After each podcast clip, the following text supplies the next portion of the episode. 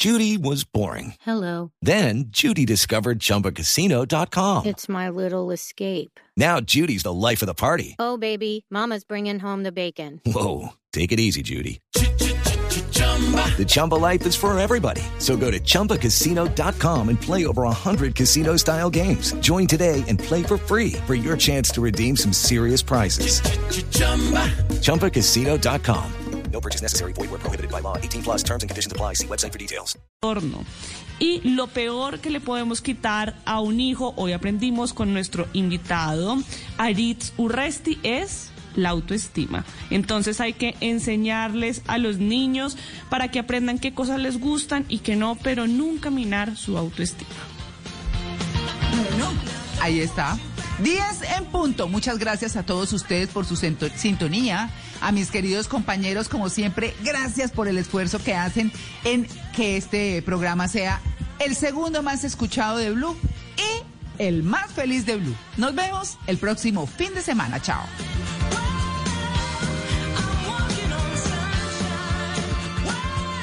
Esta es Blue Radio, la alternativa. Voces y sonidos de Colombia y el mundo en Blue Radio y bluradio.com, porque la verdad es de todos.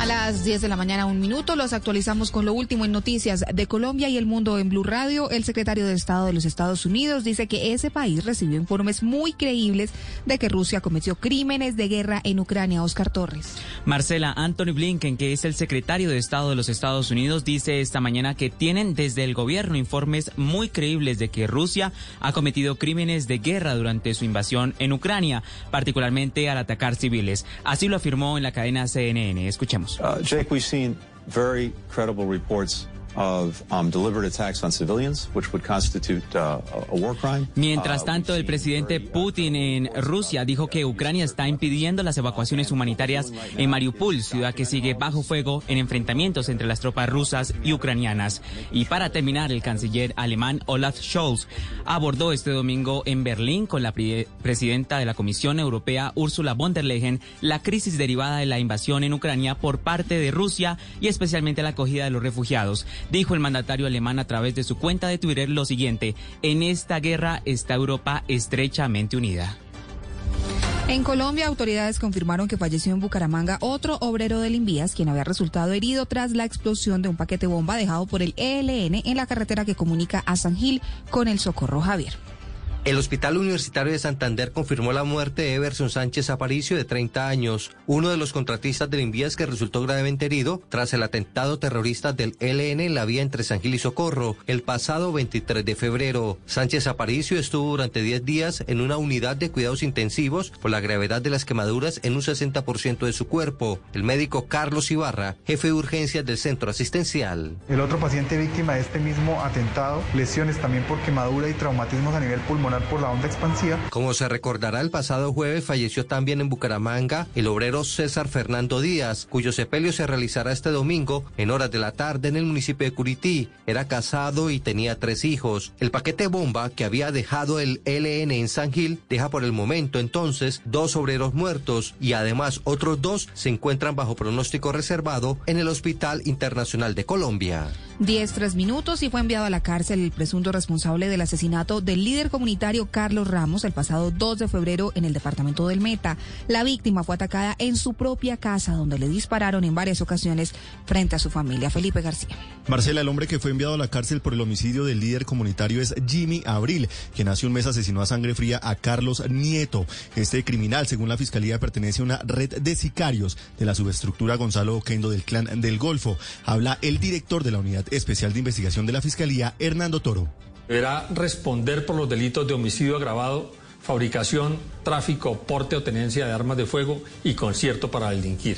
También, Marcela, fueron enviados a la cárcel Santiago Pereira, alias Pacho, y Wilmer Ríos, alias El Beneco, quienes asesinaron al reincorporado Carlos Ramos el pasado 6 de febrero en Leticia, Amazonas. El material de prueba de la fiscalía da cuenta de que eh, desde una motocicleta los hoy procesados dispararon contra la víctima, por lo que les imputaron los delitos de homicidio agravado y porte ilegal de armas de fuego. Y en Cali siguen registrándose casos de intolerancia protagonizados por conductores de vehículos particulares. Uno de ellos intentó atacar a un funcionario del sistema de transporte mío y otro trató de agredir a cuchillo a un hombre que le reclamó por rayarle su carro. Las autoridades ofrecen recompensa. Paula Gómez. Y es que diariamente se están viviendo situaciones y hechos de intolerancia como estos. En las últimas horas un ciudadano en plena calle 15 del centro de la ciudad, además de invadir el carril de uso exclusivo, intentó agredir a puños al conductor de un bus del mío.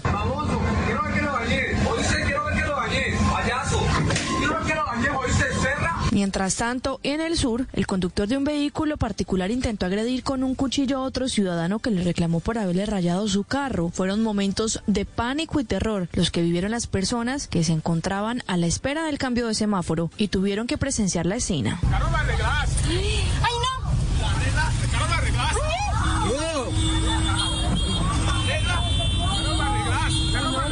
Por el intento de agresión al conductor del mío, el alcalde de Cali, Jorge Iván Ospina, ofreció hasta 5 millones de pesos como recompensa por información que permita identificar y capturar al responsable. Mientras tanto, las autoridades anuncian que se encuentran en la búsqueda del conductor del vehículo particular. Y llegó el momento de los deportes porque a esta hora hay actuación colombiana en las grandes ligas europeas y uno de ellos ya marcó en Inglaterra, Juan Camilo Vargas.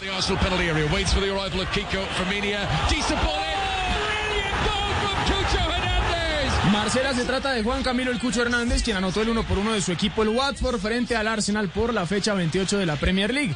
Apenas acaba de iniciar el primer tiempo y el marcador es, el segundo tiempo, perdón, y el marcador está en contra del equipo del colombiano. Ya Arsenal gana 2-1 con goles del noruego Martín Odegaard y de Buyaco Saca. La jugada es un desborde por banda derecha en la que el pereirano atacó el espacio por la izquierda y luego de un centro la mandó a guardar de media chalaca. Este es el tercer tanto para Hernández en su séptimo partido como titular en Premier League con el Watford, donde juega su temporada. Ya le había anotado Aston Villa en su debut y al Manchester City en la jornada 15. El equipo del Cucho está en posición de descenso y debe ganar hoy para salir del fondo de la tabla. Entre tanto, en España podemos confirmar la titularidad del lateral izquierdo de la selección Colombia, Johan Mojica, con Elche para enfrentar a Barcelona a partir de las 10:15 por la jornada 27 de la Liga. Noticias contra reloj en Blue Radio. A las 10 de la mañana, 6 minutos, la noticia en desarrollo. Un total de 32 personas han fallecido hasta el momento en Ecuador como consecuencia de eventos ocurridos por la temporada invernal que ha dejado además 70 heridos. La cifra, una iniciativa espontánea de una parroquia en Suiza logró el envío de 80 toneladas de distintos productos y elementos de ayuda a Ucrania en medio de la crisis por la invasión rusa. Y quedamos atentos porque por trabajos en la pista norte del aeropuerto El Dorado de Bogotá, la terminal aérea está operando con restricciones hasta las 11 de la mañana de este domingo. Ampliación de estas y otras noticias en blurradio.com. Continúen con Sala de Prensa. Al iniciar la tarde. Bienvenidos a Meridiano Blue. A la hora indicada. Toda la gente está empezando a especular. Es bueno tomarse un respiro y prepararse para el resto del día. Con todo para comenzar la tarde con un nuevo aire. Meridiano Blue. Ahora de lunes a viernes de 1 a 2 de la tarde. Blue Radio y bluradio.com. La nueva alternativa. Escuchando Blue Radio. Comparte tiempo con tus seres queridos en esta tarde perfecta para ver tu película favorita junto a ellos. Es tiempo de cuidarnos y querernos. Banco Popular. Hoy se puede, siempre se puede. Sí, señor Rodríguez. Su crédito ha sido aprobado. A Oscar y todas las personas que trabajamos en el Popular nos mueve el propósito de estar siempre contigo con las mejores opciones para hoy y el futuro. Así vivimos el efecto positivo. Conócelo en bancopopular.com.co. Banco Popular. Hoy se puede. Siempre se puede. Somos Grupo Aval.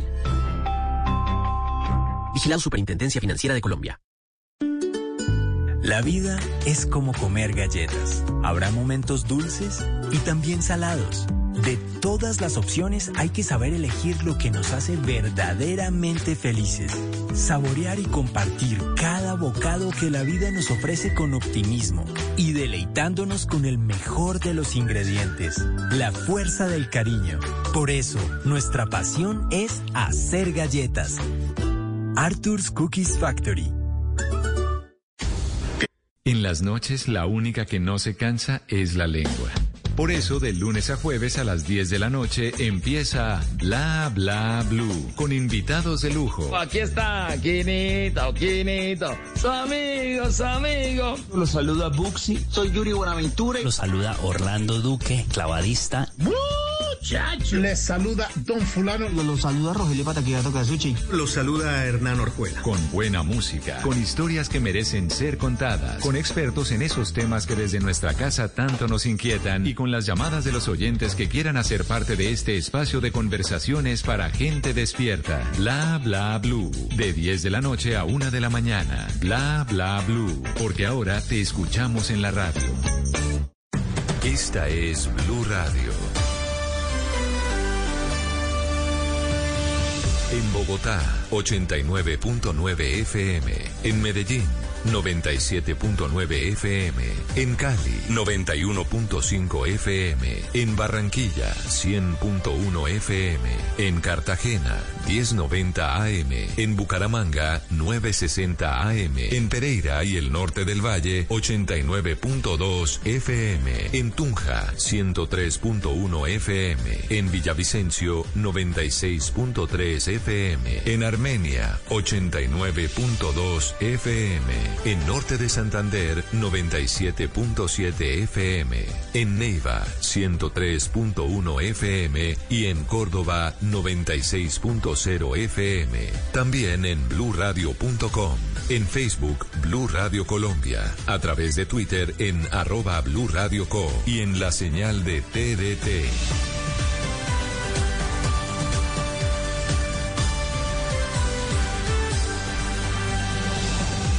Radio, la alternativa. Lo mejor de la semana en su ciudad, en Colombia, en América y el mundo, acompañado del análisis de los mejores expertos y periodistas en Sala de Prensa Blue. Aquí empieza Sala de Prensa Blue. Dirige Juan Roberto Vargas.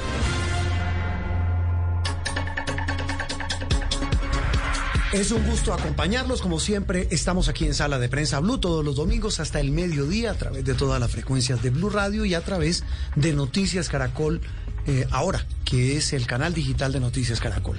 Los acompañaremos hasta el mediodía, repito, como siempre, como todos los domingos, hablando de los hechos de la semana y en particular hoy, hablando de la crucial jornada electoral que tendremos la próxima semana en Colombia. Bienvenidos. Aquí en Sala de Prensa Blue se lo contamos de una manera clara y diferente. Como les decíamos, en esta oportunidad, en este espacio, doña Andreina, buenos días. Hola, muy buenos días, Juan Roberto y a nuestros oyentes. Doña Juliana, buenos días. Muy buenos días para todos. Yo siempre arranco como un caballo desbocado y se me olvida que toca saludar, que eso es de, eso es de, de buenas costumbres y de, de buena educación. Eh, resuelto el tema del saludo, les decía al comienzo a ustedes y a nuestros oyentes y televidentes que hoy queremos hablar de la jornada de elecciones, la que viene el próximo domingo, exactamente de hoy en ocho días, los colombianos acudiremos a las urnas o los que estamos habilitados para votar tendremos la oportunidad de hacerlo, si así lo queremos, para escoger a los nuevos integrantes del Congreso de la República, que tiene varias novedades de las cuales hablaremos hoy, y también escogeremos y que tal vez esa es la gran, no, no, no solo novedad, porque ya ha habido consultas en el pasado, pero el gran eh, atractivo para muchos es que se va a escoger al candidato único a la presidencia de tres consultas interpartidistas. Estamos hablando de una elección crucial, definitiva, en medio de una situación de polarización, de división, pero también de muchísima expectativa. Son 102 curules al Senado, 182 a la Cámara, pero sabe que justamente por eso que usted acaba de mencionar, por la elección también de las coaliciones para elegir los candidatos presidenciales de estas tres alianzas, los congresistas han sentido que sus campañas se les han quedado, los candidatos al Congreso, que sus campañas se les han quedado por ahí en el tintero. Además, porque dicen muchos de ellos que les ha tocado hacer demasiada pedagogía electoral porque la gente está muy confundida también sobre cómo puede votar a las coaliciones. Entonces, por estarles contando cómo funciona la elección, no han podido realmente hacer la campaña en forma que hubieran querido. Y, y ese tal vez, eh, Andreina, es el gran talón de Aquiles de esta jornada, la, la, el desconocimiento que tienen muchos colombianos sobre cómo, cómo y qué se elige el próximo 13 de marzo. Porque es una elección amplia, son demasiados candidatos, son muchos los que para darse a conocer eh, han, han, tenido problemas y además a esto se suma eh, de estas características especiales de esta elección que están las 16 curules de paz. Por primera vez eligen eh, 16 representantes de las víctimas del conflicto armado para dar cumplimiento a uno de los puntos del acuerdo de paz. Eso también es una de las características importantes es bien importante. de esta jornada de elecciones que se nos avecina. Muy bien. Hoy hemos querido, repito, en medio de todo hablar de pedagogía, hablar de cómo votar, de cuáles son los, eh, digamos, la, la lo que se puede y no se puede, a lo que tiene derecho un ciudadano y a lo que no. Tal vez un dato del que hablábamos eh, el, el, viernes en Mañanas Blue con Néstor Morales y su equipo a propósito de la encuesta Inbamer y que tendremos esta noche en Noticias Caracol en la edición de las 7 de la noche, el análisis completo del caudal electoral. La registraduría asegura que hay un censo electoral, es decir, colombianos habilitados para votar 38 millones, alrededor de 38 millones. La abstención en Colombia, por lo general para estas elecciones, se calcula en el 51%, ese 52%. Calculan los expertos de la registraduría que en esta oportunidad la abstención va a bajar y el número de votos va a aumentar comparado con las elecciones legislativas y de consultas, que hubo dos hace exactamente cuatro años. Sí, y es que además a todo lo que ya hemos mencionado se suma que son 2.966 candidatos los que están inscritos, los que quedaron inscritos para estas elecciones de Senado y Cámara de Representantes. Entonces, escoger entre casi 3.000 personas no, es, es una labor bien complicada. Lo que vamos a hacer hoy pues suena bastante arbitrario. Hemos tratado en nuestro espacio aquí en Sala de Prensa Blue, lo mismo lo hemos hecho en Noticias Caracol, de darle voz, de colocar nuestros micrófonos, nuestras cámaras en el caso de televisión, a candidatos de todas las tendencias. Hemos hablado de eh, las consultas con los aspirantes de las tres coaliciones. Pero también hemos hablado con muchos aspirantes al Congreso.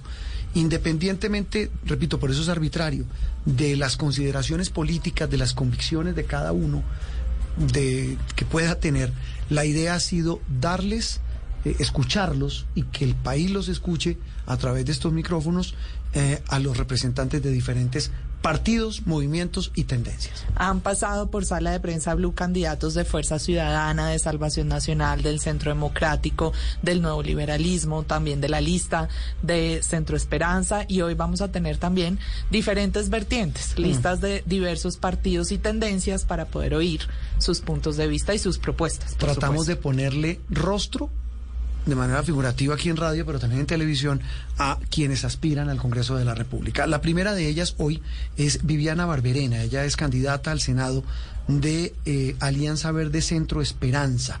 Viviana, un gusto saludarla y gracias por acompañarnos en Sala de Prensa Blue. Bueno, muchas gracias Juan Roberto. Es un gusto para sal saludarlos a todos ustedes en la mesa y también a toda la audiencia bueno, Viviana me recuerda exactamente el número en el que está, en, en la lista de sí. Verde Centro Esperanza. Claro, y mi invitación a, a votar además. Claro. Soy la número dos al Senado, de la lista de la Alianza Verde y Centro Esperanza. Bueno, no vamos a hablar de las peloteras de la coalición, no vamos a hablar de esos temas. Hablemos puntualmente de lo que ustedes están planteando en esta lista. ¿Cuál es la, la propuesta bandera de, de esta lista al Congreso de la República? Bueno, yo creo que esta es una lista que en esencia eh, representa mucho de la diversidad del país. Es una lista que además se ha conformado realmente con los eh, partidos y grupos eh, que están que forman parte de la coalición y yo creo que esto ya tiene un valor enorme. Usted nada más imagínese lo que es constituir una lista pues, de 100 integrantes, pero de, de 5 o 6 partidos y movimientos distintos. Entonces yo creo que ahí pues, ha habido un esfuerzo muy grande por constituir eh, una lista que sea, digamos, eh, eh, equitativa en lo regional, equitativa en lo posible entre hombres y mujeres, hay jóvenes, hay gente que representa, eh, digamos, diversos intereses y creo que nos unen, hay unos temas que fundamentalmente pues nos unen, ¿no? Creo que todos le apostamos a que el proceso de paz continúe, creo que todos le apostamos a que tengamos una, eh, una sociedad que sea mucho más equitativa, transparente y que eh, podamos eh, hacer una transición que ahí sí desde distintos puntos de vista seguramente, pero que sabemos que todo Colombia pues está esperando. Viviana, mm, usted ha trabajado mucho el tema de la descentralización y ha hablado también mucho de equidad territorial. ¿Cómo hacer para que desde el Congreso se promueva que este país no siga siendo gobernado desde el interior, desde Bogotá y desde la perspectiva cerrada que hay desde este sector del país? Mire, yo creo que hay que hacer eh, varias cosas. De todas maneras, en medio de incluso intentos de recentralización, yo creo que el país ha avanzado bastante eh, en términos de eh, cierta autonomía territorial y para mí la pandemia fue una buena muestra de eso, a pesar, digamos, de las dificultades que hubo, pues de todas maneras creo que quedó muy demostrada la necesidad de tener eh, la necesidad de tener unos gobiernos territoriales empoderados con capacidad para tomar decisiones. Yo creo que además hay que empezar a, cambiarle la mirada al país y eso es muy importante. Yo creo que hay que dejar de ver el país en términos sectoriales para poderlo ver en términos territoriales. Buena parte de las inequidades que tenemos en el país y de la manera desarticulada como llegan los recursos a los territorios es porque los sectores están fragmentados. Digamos, la constitución de manera digamos, en el proceso constituyente hubo todo el interés de dotar de muchos recursos a la descentralización, pero se concibió en clave de sector y no en clave territorial. Entonces las transferencias, el sistema general de participaciones, por ejemplo, está em, establecido más el sector de agua potable, el sector de educación, el sector de salud, y yo creo que a eso hace falta meterle un poco la mirada regional. Viviana. se nos avecinan. Adelante. No, que como se nos avecinan seguramente, creo yo, escenarios eh, de revisión de ciertas reformas, esto puede ser una oportunidad. Y le pongo eh, el ejemplo de la educación. O sea, es donde, digamos, las brechas se notan inmensamente y yo creo que tenemos que pensar un poco el país desde los territorios para hacer las reformas que realmente las regiones necesitan. Viviana, y en el tema de corrupción, quería preguntarle qué reformas impulsaría usted desde el Congreso para ponerle coto. Eh, ¿En términos de la corrupción? Sí. Mire, yo creo, le cuento, nosotros somos uno de los países con más legislación avanzada en términos de corrupción, eh, de lucha contra la corrupción en el país. Hemos suscrito prácticamente toda la, la legislación internacional, todos los acuerdos, eh, pero resulta que tenemos, digamos, un poco de problemas que no necesariamente creo que son un problema de cambiar otra vez la legislación o caer en la tentación eh, caemos nosotros los colombianos siempre que a cada problema le buscamos una, una ley que siempre eh, incrementa las penas, pero al final la impunidad sigue en lo mismo. Tenemos un problema de impunidad eh, que, que creo que tenemos que combatir duramente. Creo que también hay que revisar el rol de todas las guías, que son la Procuraduría, la Contraloría, la Fiscalía, para que ellas se orienten mucho más a lo que tienen que hacer y en esa medida mm, creo que logramos avanzar.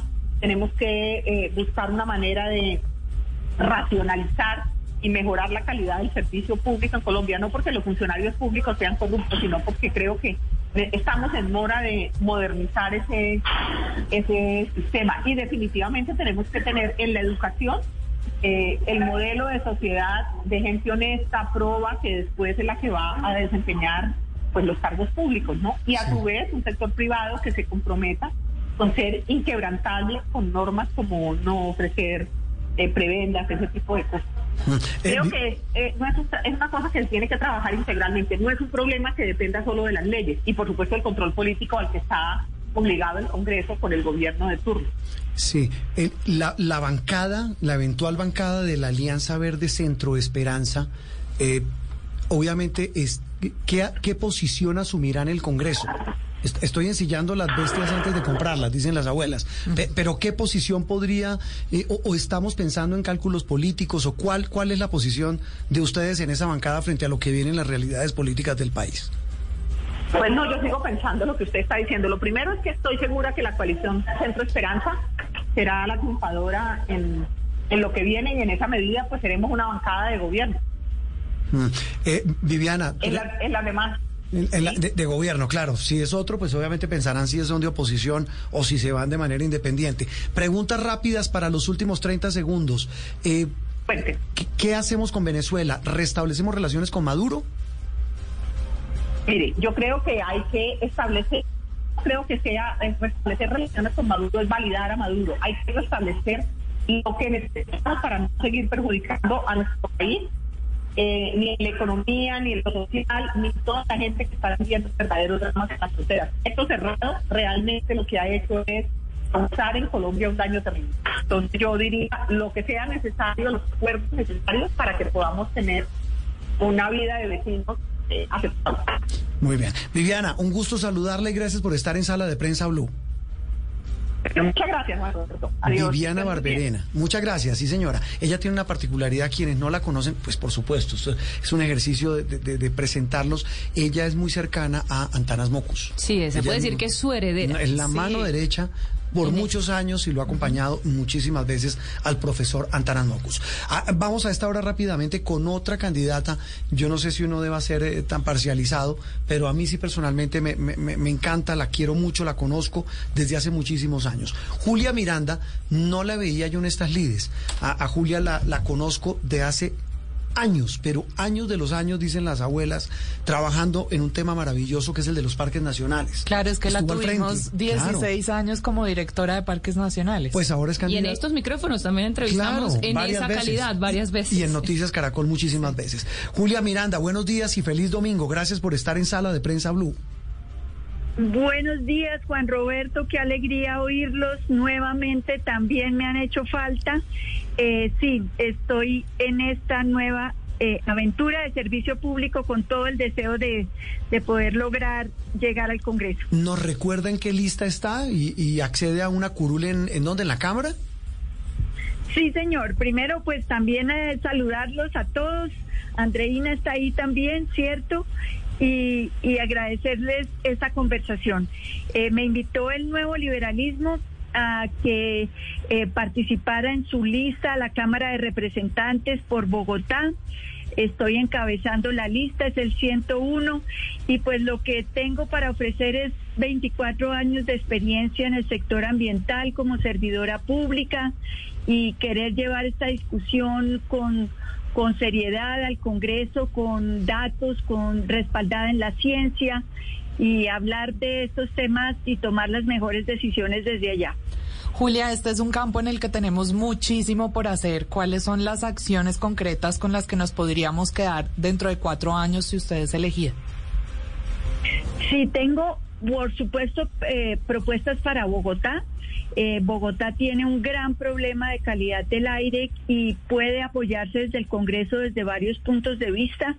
Hay, por ejemplo, toda una acción orientada a que se eh, la transición del servicio público eh, en términos del, del combustible para que haya más acelerada adquisición de buses y, y, y vehículos eléctricos se pueda estimular desde el Congreso.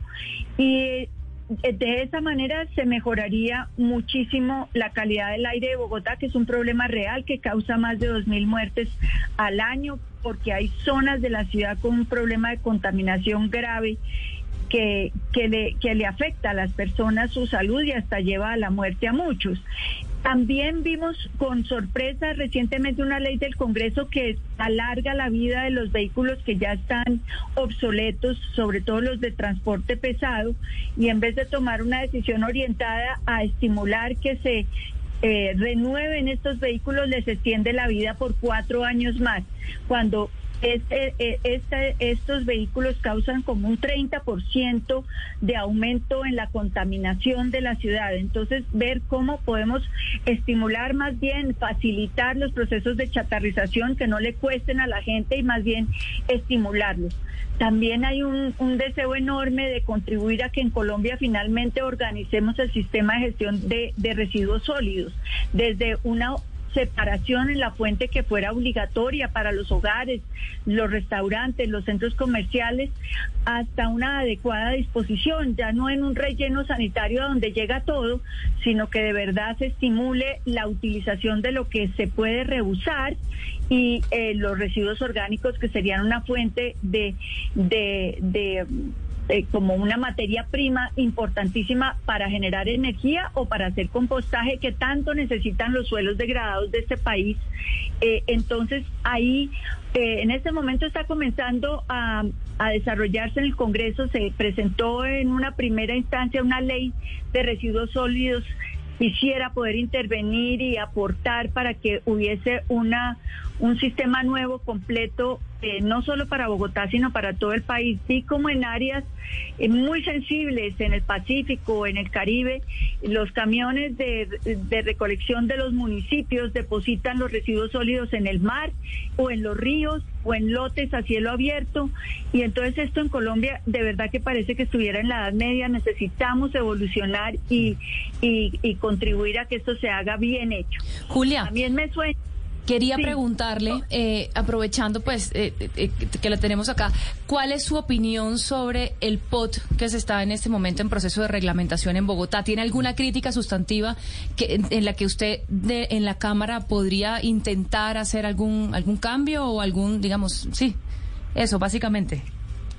Este POT de Bogotá me gusta mucho en su tema de ambiental. Me parece que, que, tiene unos aportes importantísimos, amplió el suelo eh, de protección, a, amplió las áreas protegidas, declaró dos humedales más, le puso límites a la expansión urbana en el sur y en el norte. Me gusta mucho.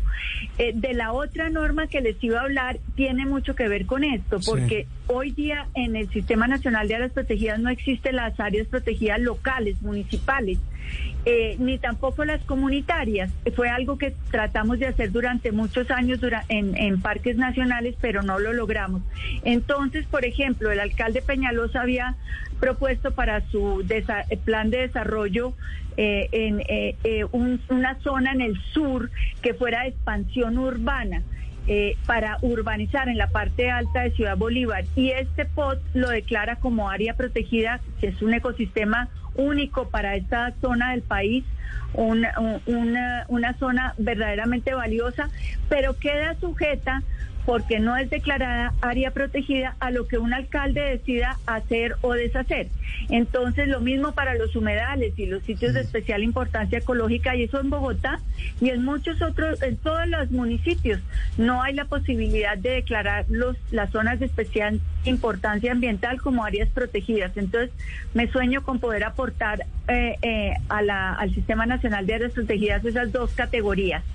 Estamos hablando de un ambientalista que aspira a llegar al Congreso, un ambientalista en letra mayúscula, ¿no? De molde, llegar al Congreso a poner en la agenda del país, de verdad, en la agenda legislativa, la protección del medio ambiente. Julia, un gusto saludarla y mucha suerte, mucha suerte dentro de ocho días. Gracias, Juan Roberto, a ustedes tan amables y generosos siempre. Un gusto oírlos.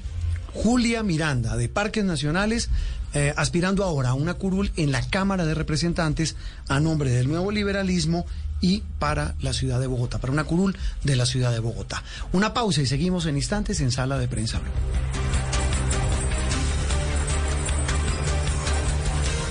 Estás escuchando Sala de Prensa Blue. El mundo es pequeño, pero pasan muchas cosas y cada día hay más. Enterarse de todo es cada día más difícil. Se necesita una nueva alternativa, una muy grande. Blue Radio, la nueva alternativa. 89.9 FM en Bogotá y bluradio.com.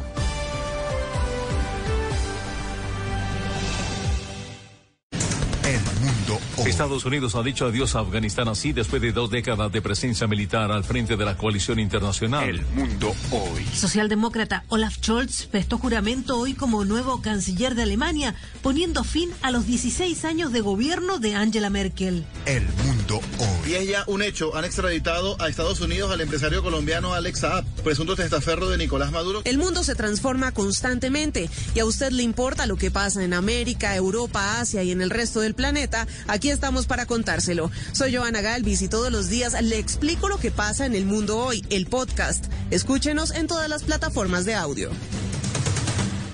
Muchas generaciones de colombianos han crecido con el desafío. Llegó la hora de ver en competencia una nueva generación de superhumanos. Somos colombianos de nacimiento, superhumanos de corazón. Desafío de Vox.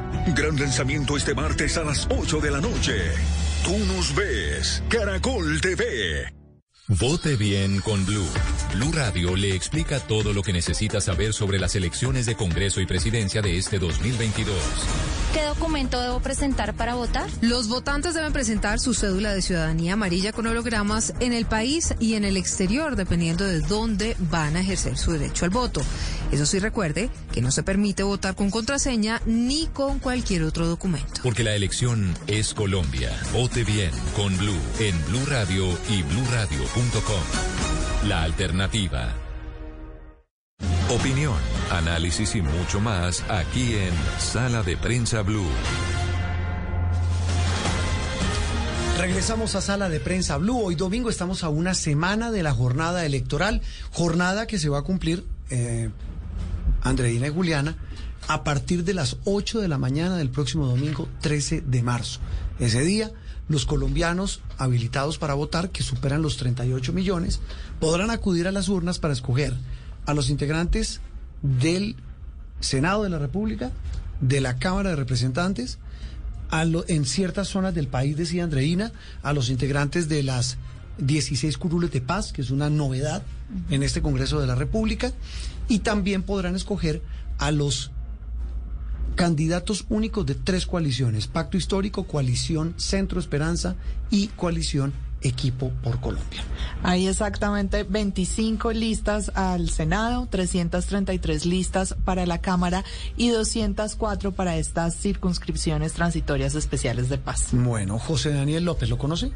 Claro que sí, por supuesto. Él, ha ganado además a mejor representante de la Cámara durante tres años, en 2019, 2020, 2021, y nuevamente está aspirando por el partido Cambio Radical. Yo lo conocí a él como investigador de Congreso Visible, que es una iniciativa muy importante de, lo- de la Universidad de los Andes, donde precisamente verifican el trabajo de los parlamentarios. José Daniel, un gusto saludarlo y gracias por estar en Sala de Prensa Blue. Juan Roberto, buenos días. Un saludo para usted, para Juliana, Andreina, todos los oyentes de Blue Radio. Gracias por la invitación. Bueno, y además se trabaja en la competencia, ¿no? Trabaja con, entiende- eh, trabaja en hora 20, cada rato lo oigo ahí. No, no, no, no, no. Yo solo voy donde me invitan. Muy bien, pero lo invitan seguido por Ese allá. es un invíteme usted también. Invíteme también, pues aquí siempre bienvenido. Exactamente. José Daniel, eh, ¿cómo va la campaña? Ah, bueno, primero hablemos, es candidato a la Cámara por el Partido Cambio Radical, el número es el 118.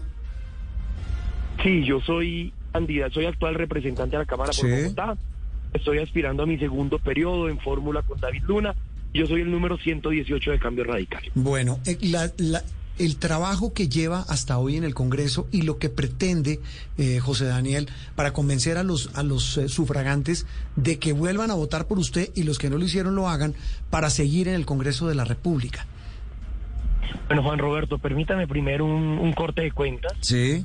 para decirle a la gente que llevo tres años y medio en la Cámara de Representantes. Hemos impulsado siete reformas distintas. Quisiera mencionar algunas. Por ejemplo, soy el autor, junto a Juanita Gubertus, de la ley de licencia compartida. Es la ley promulgada el año pasado por el presidente que amplió la duración de la licencia de paternidad en Colombia. Un poco con el propósito de, de reducir brechas de discriminación laboral contra las mujeres pero también de promover mayor participación de nosotros, de los hombres, en la crianza de nuestros hijos. También saqué adelante la ley de pasantías. Es una ley que es de- desde el año 2020 hace que todas las pasantías, las prácticas, las monitorías que hacen los, los estudiantes universitarios es valgan como experiencia profesional. Un poco para romper ese círculo vicioso entre la falta de experiencia profesional y la dificultad para conseguir el primer empleo. También impulsamos la ley del empleo del adulto mayor, que es una ley que le da descuentos, deducciones en el impuesto de renta a las empresas que contraten a personas mayores no jubiladas. Desde la promulgación de la ley a través del Servicio Público de Empleo van seis mil personas mayores que logran ubicarse laboralmente y también hemos liderado una, ambio- una ambiciosa agenda de reformas para Bogotá, como la segunda vuelta para elegir alcalde que sacamos adelante con Juan Carlos Lozada y se estrena el año entrante, la región metropolitana, equipo en equipo con varios colegas, y también lideré la reforma al Estatuto de Bogotá. Así que acá hemos estado juiciosos y dando resultados. José Daniel, usted comenzó su carrera política de la mano de, David Luna, con quien hoy continúa haciendo política, eh, cuando él era ministro de las TIC. Yo le quiero preguntar precisamente sobre un reto muy importante que tiene el Congreso y es el tema de las plataformas. Eh, ¿Cómo legislar en ese, en ese sentido? Y, quisiera saber cómo, o sea, cuál es su visión y qué pretende hacer desde el Congreso en ese aspecto. No, yo creo que sacar adelante la ley de regulación de las plataformas y en especial de las, de las plataformas de transporte individual es urgente. Esto requiere voluntad política de muchos frentes. Eh, mi colega Mauricio Toro, debo reconocerlo, lideró un proyecto muy valioso el año pasado que fue hundido en primer debate, en parte por falta de solidaridad del gobierno con el proyecto.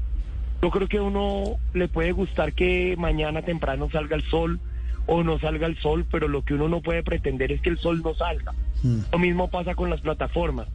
Pueden gustarnos o no gustarnos, pueden dejar de alguna manera ganadores y perdedores, pero no regularlas, no reconocer su realidad, no crear un régimen laboral para las personas que viven de esa actividad, no generar unas reglas de juego claras que fijen su relación, por ejemplo, con respecto a los taxis u otras formas de transporte, es una equivocación enorme.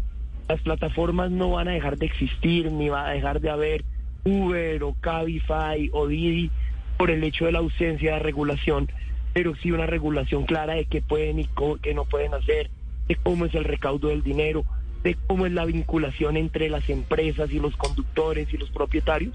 Creo que simplemente generar reglas de juego para una realidad que es absolutamente irreversible. José Daniel, una pregunta puntual sobre un tema puntual que le atañe a usted, que es el eh, de Bogotá, y es el de estos benditos trancones. ¿Qué hacemos con el tema del pico y placa? ¿Estaría dispuesto, sería partidario de ampliarlo, por ejemplo, a los sábados? Juan Roberto, yo no soy amigo, era muy amigo del, del viejo pico y placa, que iba de 6 a nueve y media de la mañana, y desde las 7 de la noche. Este pico y placa me preocupa mucho, hmm. porque si bien puede estar teniendo un impacto positivo en el corto plazo en materia de movilidad, está generando dos efectos muy complicados. Lo primero, es que la gente tiende a comprar dos carros como consecuencia de la, imposibilidad de moverse en su único carro. Experiencias anteriores en Bogotá de pico y placa todo el día mostraron cómo ese tipo de regulaciones disparaba automáticamente la compra de vehículos, lo cual haría más adelante difícil levantar la medida, pero además es muy complicado para la economía. Estuve en San Victorino esta semana, los comerciantes de San Victorino, lo propio los del Restrepo, en cómo sus ventas se han decaído como consecuencia del pico y placa todo el día. Hay muchas personas, y no conductores de taxi o conductores de plataforma, sino el señor que instala cortinas, por poner un ejemplo, él se mueve en su carro. Y si usted lo saca de circulación dos o tres días hábiles a la semana, está dando un golpe durísimo a sus finanzas familiares. Luego, creo que en términos de costo-beneficio, es una medida proporcional. Sí tiene unos beneficios de corto plazo claros en aliviar el trancón, pero en el largo plazo genera más parque automotor y un impacto socioeconómico que creo que es excesivo para el beneficio que trae la medida. Y viene otro efecto ahí, José Daniel, para una respuesta corta, pero es que el tema es clave, es que la gente está comprando no tanto carros, motos. Motos. Bogotá se está inundando el doble o el triple de motos. ¿Hay que ponerle pico y placa a las motos? Yo creo que lo que tenemos que encontrar, el pico y placa en las motos es una posibilidad. Pero lo, digamos, el transporte exitoso en el mundo es el transporte multimodal. Nosotros no podemos pretender resolver el problema de la movilidad en Bogotá a punta de restricciones solamente. Acá es la única forma de reducir la venta de vehículos, la venta y circulación de motocicletas es compitiendo con un transporte público eficiente y de calidad. En las grandes ciudades del mundo, en Londres, en Moscú, en Madrid, la gente no anda en carro no porque no lo pueda comprar o porque haya regulaciones restrictivas que en ocasiones las hay, sino porque el transporte público es más rápido, es seguro y es de calidad. Y al mismo tiempo, si profundizamos en la discusión del transporte público, no podemos enfrascarnos en el viejo debate entre metro, transmilenio, sino entender que es la integración de los distintos modos de transporte. El transmilenio, el metro, que ojalá la primera línea se construya rápido haya segunda línea, el Regiotram que integra con Dinamarca, con Bogotá, la bicicleta, la motocicleta, el vehículo particular, el peatón. Es esa conjunción de alternativas lo que termina ayudando a que una ciudad enorme como Bogotá tenga una movilidad sostenible en lugar de hablar de mecánica política, de intrigas, de peleas, que es lo que habitualmente pues se destaca en los medios y en, el debate público, estamos hablando con algunos de los aspirantes al Congreso de los temas que les, les duelen a los colombianos y que hacen parte del día a día. Lo hacemos con José Daniel López, candidato a la Cámara por Cambio Radical, quiere repetir y sin duda, de verdad, hay que decirlo, uno de los mejores congresistas que tiene hoy Colombia. José Daniel, un gusto saludarlo, un abrazo y muchas suerte. Juan Roberto, muchas gracias por la invitación y simplemente permítame recordarle a los oyentes interesados en votar por mí, que es el cambio radical 118 a la Cámara por Bogotá. Hago equipo con David Luna, cambio radical número uno al Senado.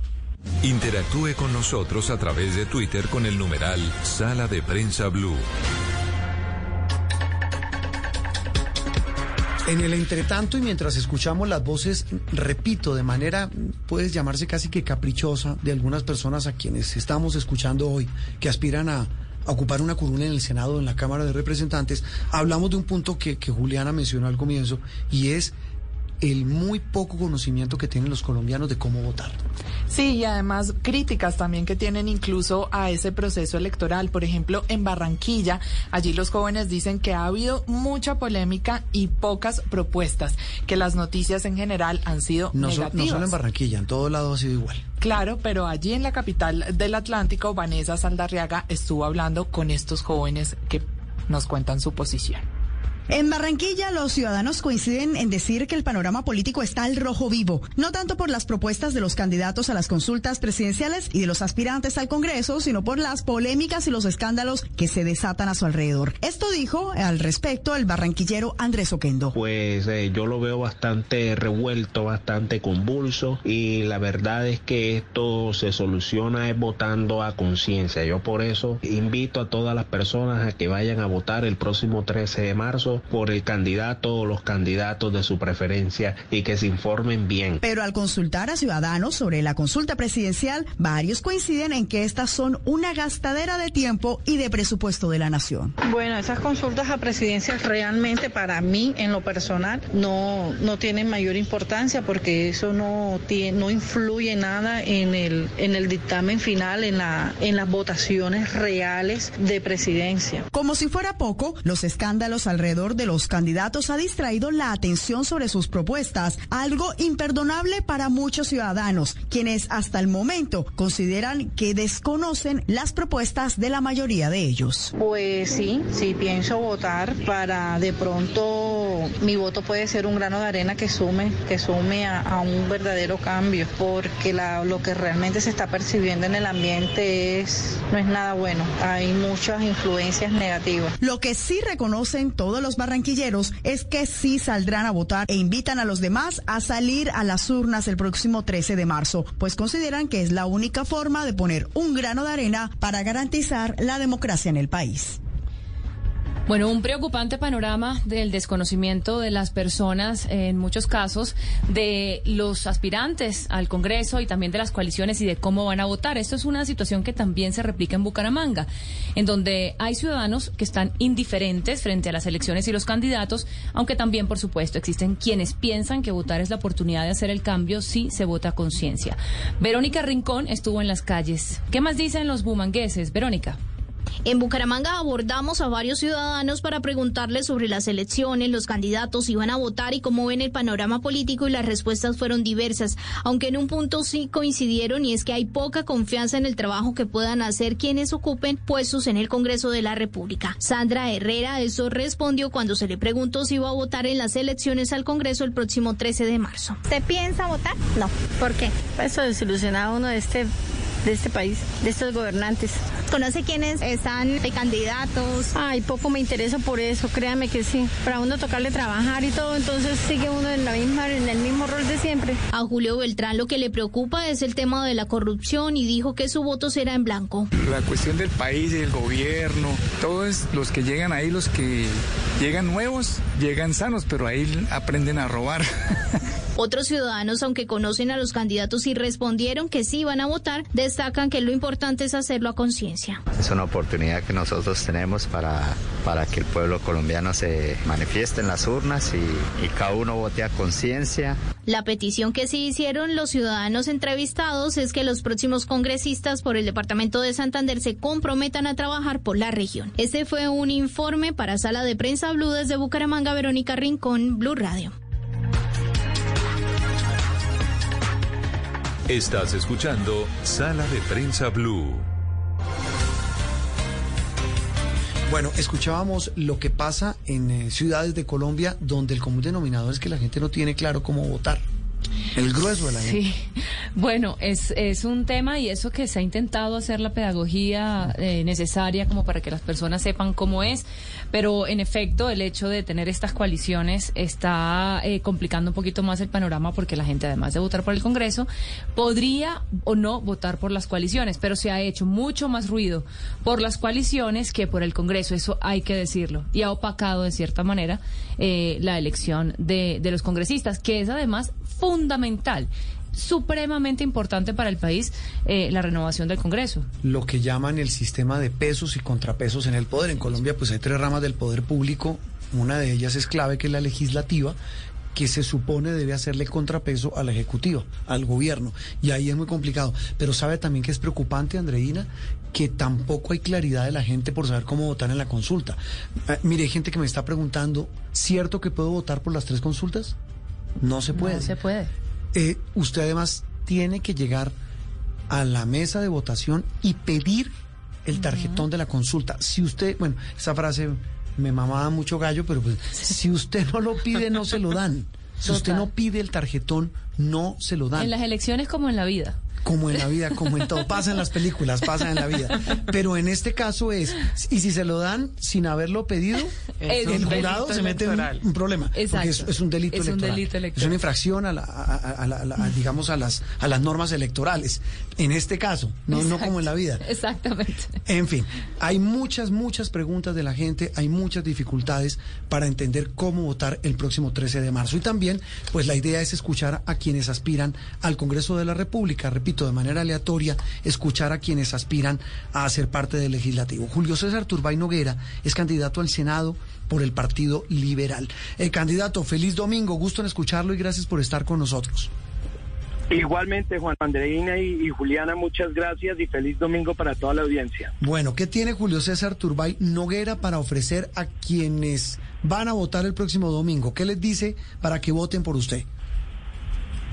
Eh, primero que todo, yo lo que quiero es expresar mi preocupación e indignación de ver cómo opera la política en este país.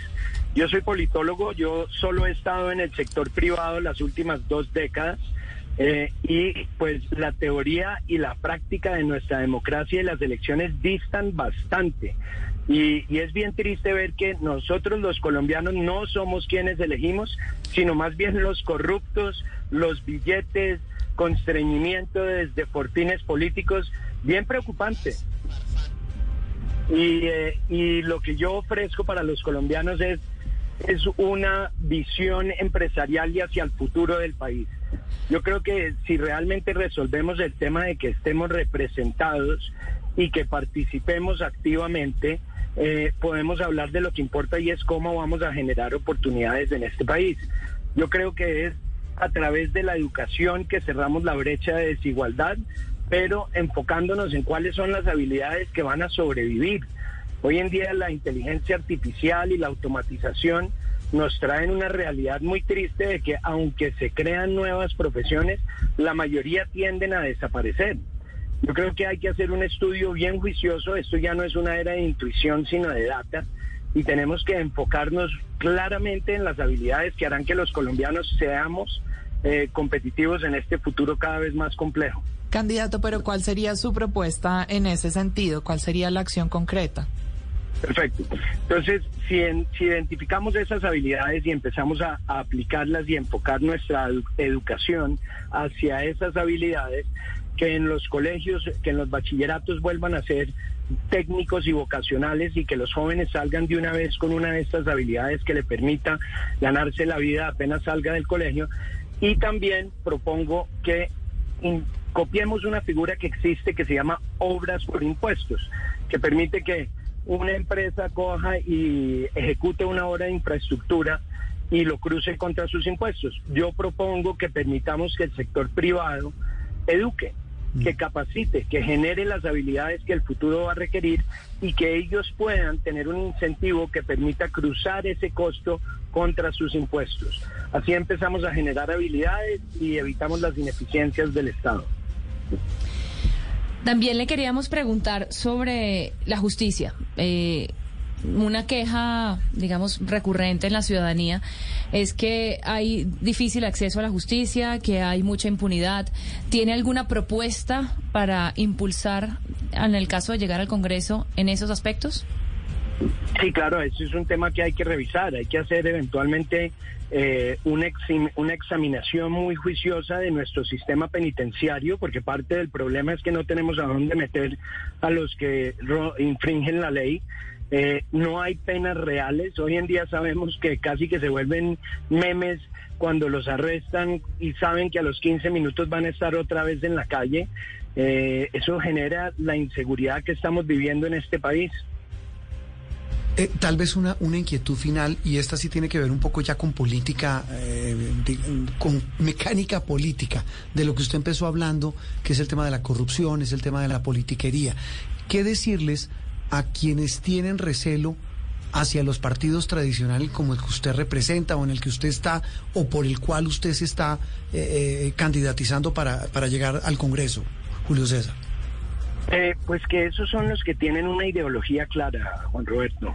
el ideario liberal es el que yo creo personalmente que es el que nos brinda la salida para la coyuntura en la que está este país, totalmente polarizado, y lo que necesitamos es respetar nuestras diferencias y ser incluyentes. Eh, creo que en los partidos políticos tradicionales por lo menos hay una claridad sobre cuál debería ser la ideología nuevamente la teoría y la práctica a veces distan, pero, pero si tenemos una claridad de qué representa, por quién vamos a votar, pues estaremos más tranquilos de que eventualmente esa persona nos está representando realmente. Hoy en día, como decía, no estamos siendo representados y eso es bien preocupante. Y, y hay otro tema también casi de la mano cuando se habla de partidos tradicionales, Julio César, y es el de los delfines. ¿Cuál es su opinión? Yo no sé cuál es el, problema hablas, viejo? con los delfines. Eventualmente yo no sé si muchos en la vida escogen sus profesiones eh, justamente por el ejemplo de pronto de sus padres. Yo, yo no me venía desenvolviendo en la política, solo sector privado, y, y yo creo que esa cercanía de ver política desde la cuna, pues es lo que permite que uno se dé cuenta que el salto lo puede tomar. Mm. Yo soy un hombre reconocido en, en, la historia y política del país, pero, pero vengo con unas ideas nuevas que pretende solamente buscar una visión de país donde, donde realmente salgamos adelante, mm. donde copiemos lo que ha funcionado en otros países como vimos cómo se desarrolló la China con zonas económicas especiales y Dubái y los tigres asiáticos, eso es algo que no hay que reinventárselo. Si funcionó, ¿por qué no lo imitamos? Mm, Entonces, yo, yo no creo que, y además yo, yo molesto que yo no soy delfín porque yo soy el mayor de mis hermanos y mi hermano Matías es el menor, entonces yo digo que él es el delfín. Muy bien. Eh, Julio César, un abrazo y gracias. Mucha suerte, ¿no? Gracias, Juan Roberto, y gracias a toda la audiencia y aprovecho para para hacer lo que estaban diciendo y pedir el voto, porque si no, no me lo dan. Ah, no, recuérdenos el, número y la lista. Adelante. Toca pedirlo y entonces los invito a que me sigan. Para que se lo den. Háganlo. en redes sociales soy arroba Julio C. Turbay N. Eh, en TikTok, Instagram, Facebook y, y Twitter. Y el 13 de marzo seamos todos parte de la solución sea mi jefe que yo le respondo y votemos L14, liberal 14 al Senado. L14. Julio César, gracias. Gracias a ustedes, un abrazo. Una pausa y en instante regresamos con el tema, repito, más importante para poder entender lo que ocurrirá el próximo domingo, pedagogía electoral. Estás escuchando Sala de Prensa Blue. De Diógenes compré un día la linterna a un mercader. Distan la suya y la mía. ¿Cuánto hay de ser a no ser? Blanca la mía parece, la suya parece negra. La de él todo lo entristece, la mía todo lo alegra. Y es que en el mundo traidor nada hay verdad ni mentira. Todo es según el color del cristal con que se mira. Ramón de Campoamor. Blue Radio, la nueva alternativa. Si es humor. Embarradas de la semana, al estilo Buspo. Putin sigue en su guerra, disparando, quiere dejar la tierra, comarrando a Balvin nuevamente. Residente le sale a dar de frente, qué indolente. Diario sigue subiendo, la canasta, la papa no estoy viendo. Y en subasta y matos por la calle, ahora anda como un preso que sale de barranda. No se preocupen que esto cambia. No, no, no, no, sueñe despierto que no, que no, que no, que no. Porque Señor, con reglas impolutas, nos quieren gobernar, con jugadas astutas, nos quieren gobernar, como unos tracanutas, nos quieren gobernar, y uno a la hijuepe. Okay, round two. Name something that's not boring. A laundry? Ooh, a book club. Computer solitaire, huh? Ah, oh, sorry, we were looking for Chumba Casino. That's right. ChumbaCasino.com has over 100 casino style games. Join today and play for free for your chance to redeem some serious prizes. ChumbaCasino.com. No purchase necessary. Full prohibited by law. 18 plus terms and conditions apply. See website for details. Por embarrada nos quieren gobernar, desde ministro, alcalde y presidente, hasta el pueblo que a sus dirigentes los elige aunque estos no sepan gobernar. Sí, señor. Voz Populi, de lunes a viernes desde las 4 de la tarde. Si es opinión y humor, está en Blue Radio, la alternativa. Voces y sonidos de Colombia y el mundo en Blue Radio y bluradio.com, porque la verdad es de todos. A las 11 de la mañana en punto arrancamos la actualización de noticias de Colombia y el mundo en Blue Radio.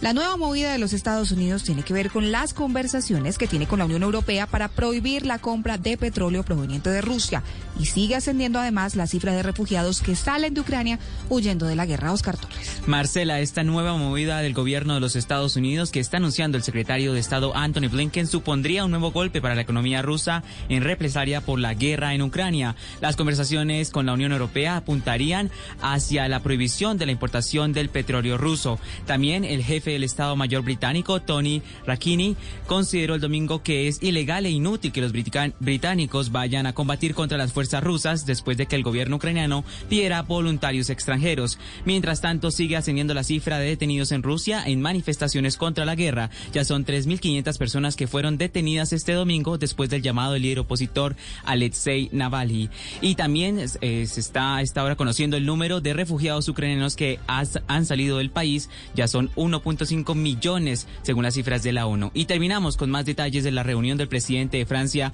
eh, Emmanuel Macron, y de Rusia, Putin. Y dice que el mandatario ruso que no eh, busca atacar centrales nucleares en Ucrania y que obtendrá sus objetivos por la negociación o por la guerra.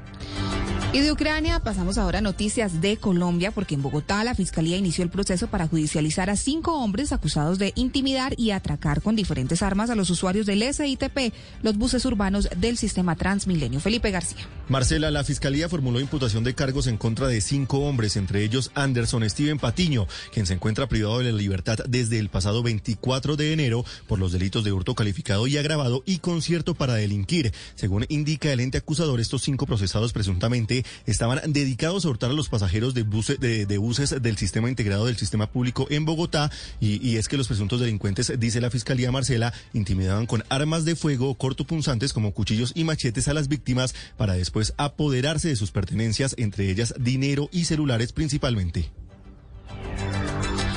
11 dos minutos y un ataque sicarial deja dos menores de edad heridos en vía pública de Campo Alegre en el departamento del Huila. Por la gravedad de sus heridas, uno de los adolescentes fue remitido a un centro asistencial de Neiva. Silvia Artunduaga. Dos menores de 15 y 13 años de edad que se movilizaban en una motocicleta fueron atacados por dos hombres quienes dispararon en repetidas oportunidades contra los adolescentes. En el hecho registrado la noche del sábado en Campo Alegre, el joven de 15 años resultó herido en la espalda, mientras que el menor de 13 años que fue remitido al Hospital Universitario de Neiva presenta dos heridas, una en la espalda y otra en la región del tórax. Coronel Javier Alberto Duarte, comandante operativo de la Policía de Luila. Gracias a información aportada por las víctimas, se logra establecer que los heridos se desplazaban en una motocicleta en el barrio Rodrigo Lara cuando escucharon disparos y seguidamente resultaron lesionados. Uno de los heridos fue remitido al Hospital Universitario de la ciudad de Neiva. La Policía de Infancia y Adolescencia con unidades de inteligencia trabajan a fin de esclarecer este hecho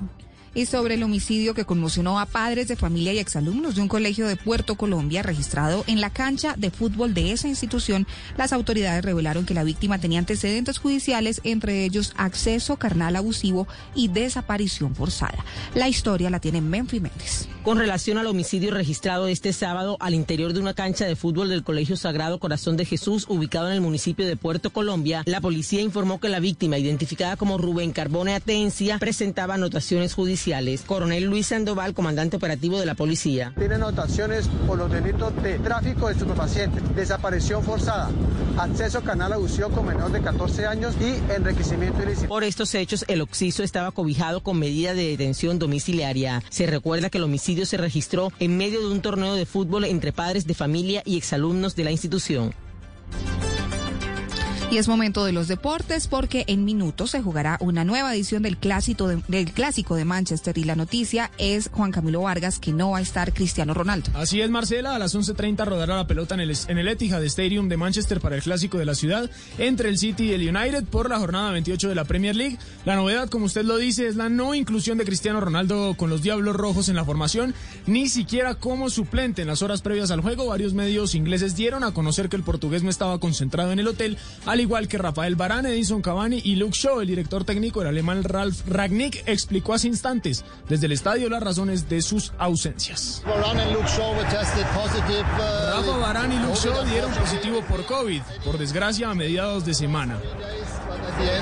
Cavani entrenó bien en los últimos tres días, pero al final no se sintió lo suficientemente bien como para poder jugar. Y Cristiano tuvo algunos problemas con su flexor de cadera el viernes y desde entonces no entrenó. Así las cosas, los, rojos van con De Gea, Bisaca, Lindelof, Maguire, Telles, McTominay, Fred, Sancho Fernández, Pogba y Elanga, mientras que los de Guardiola, que son líderes, irán con Ederson, Wallet, Stones, Laporte, Cancelo, De Bruyne, Rodri, Grealish, Mares, Bernardo y Foden.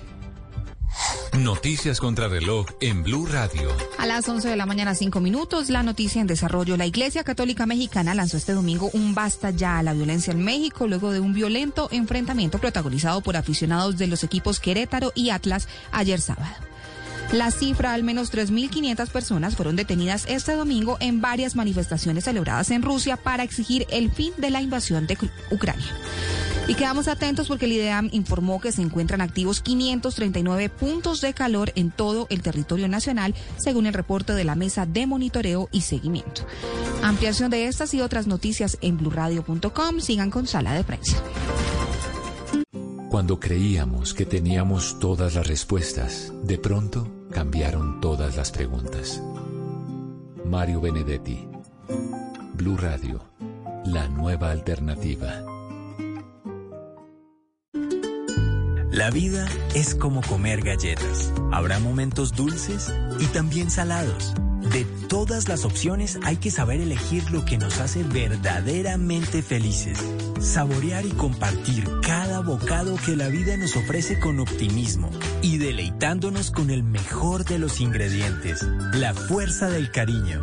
Por eso, nuestra pasión es hacer galletas. Arthur's Cookies Factory en las noches la única que no se cansa es la lengua. Por eso, de lunes a jueves a las 10 de la noche empieza Bla Bla Blue con invitados de lujo. ¿Qué tal, amigos? Les saluda Omar Geles. Soy Jimmy Vázquez. Los saluda Fernando el Flaco Solórzano. Mi familia de Colombia, soy la cantante española Melody. Les saluda Pedro Palacio. Yo soy Iván Marino. Los saluda Hablado. Los saluda Carolina Lao. Con buena música, con historias que merecen ser contadas, con expertos en esos temas que desde nuestra casa tanto nos inquietan y con las llamadas de los oyentes que quieran hacer parte de este espacio de conversaciones para gente despierta. Bla bla blue. De 10 de la noche a 1 de la mañana. Bla bla blue. Porque ahora te escuchamos en la radio. Información del mundo de las mascotas en Blue Radio con Guillermo Rico. ¿Al fin qué? ¿Los perros son omnívoros o carnívoros? Este es un debate entre científicos, pero que se traduce en el tipo de comida que debemos darle a nuestros perros. Los perros tienen largos caninos diseñados para consumir carne. También tienen un tracto gastrointestinal corto en comparación con otros omnívoros y herbívoros. Pero a través de los siglos, los perros se han adaptado a la dieta humana. Es por esto que los perros pueden dejar de comer carne si su dieta les aporta la proteína necesaria para tener una buena condición. Más información del mundo de perros, gatos y otras mascotas en Mascotas Blue por bluradio.com. La alternativa. Vote bien con Blue. Blue Radio le explica todo lo que necesita saber sobre las elecciones de Congreso y Presidencia de este 2022. ¿Qué se elige el 13 de marzo? Los colombianos iremos a las urnas para elegir nuevo Congreso. En total serán elegidos 108 senadores y 187 representantes a la Cámara. Entre ellos, y por primera vez, habrá 16 curules para las víctimas del conflicto. También serán votadas tres consultas interpartidistas para elegir candidatos a la presidencia de la República. Porque la elección es Colombia. Vote bien con Blue en Blue Radio y bluradio.com. La alternativa. Esto es Sala de Prensa Blue.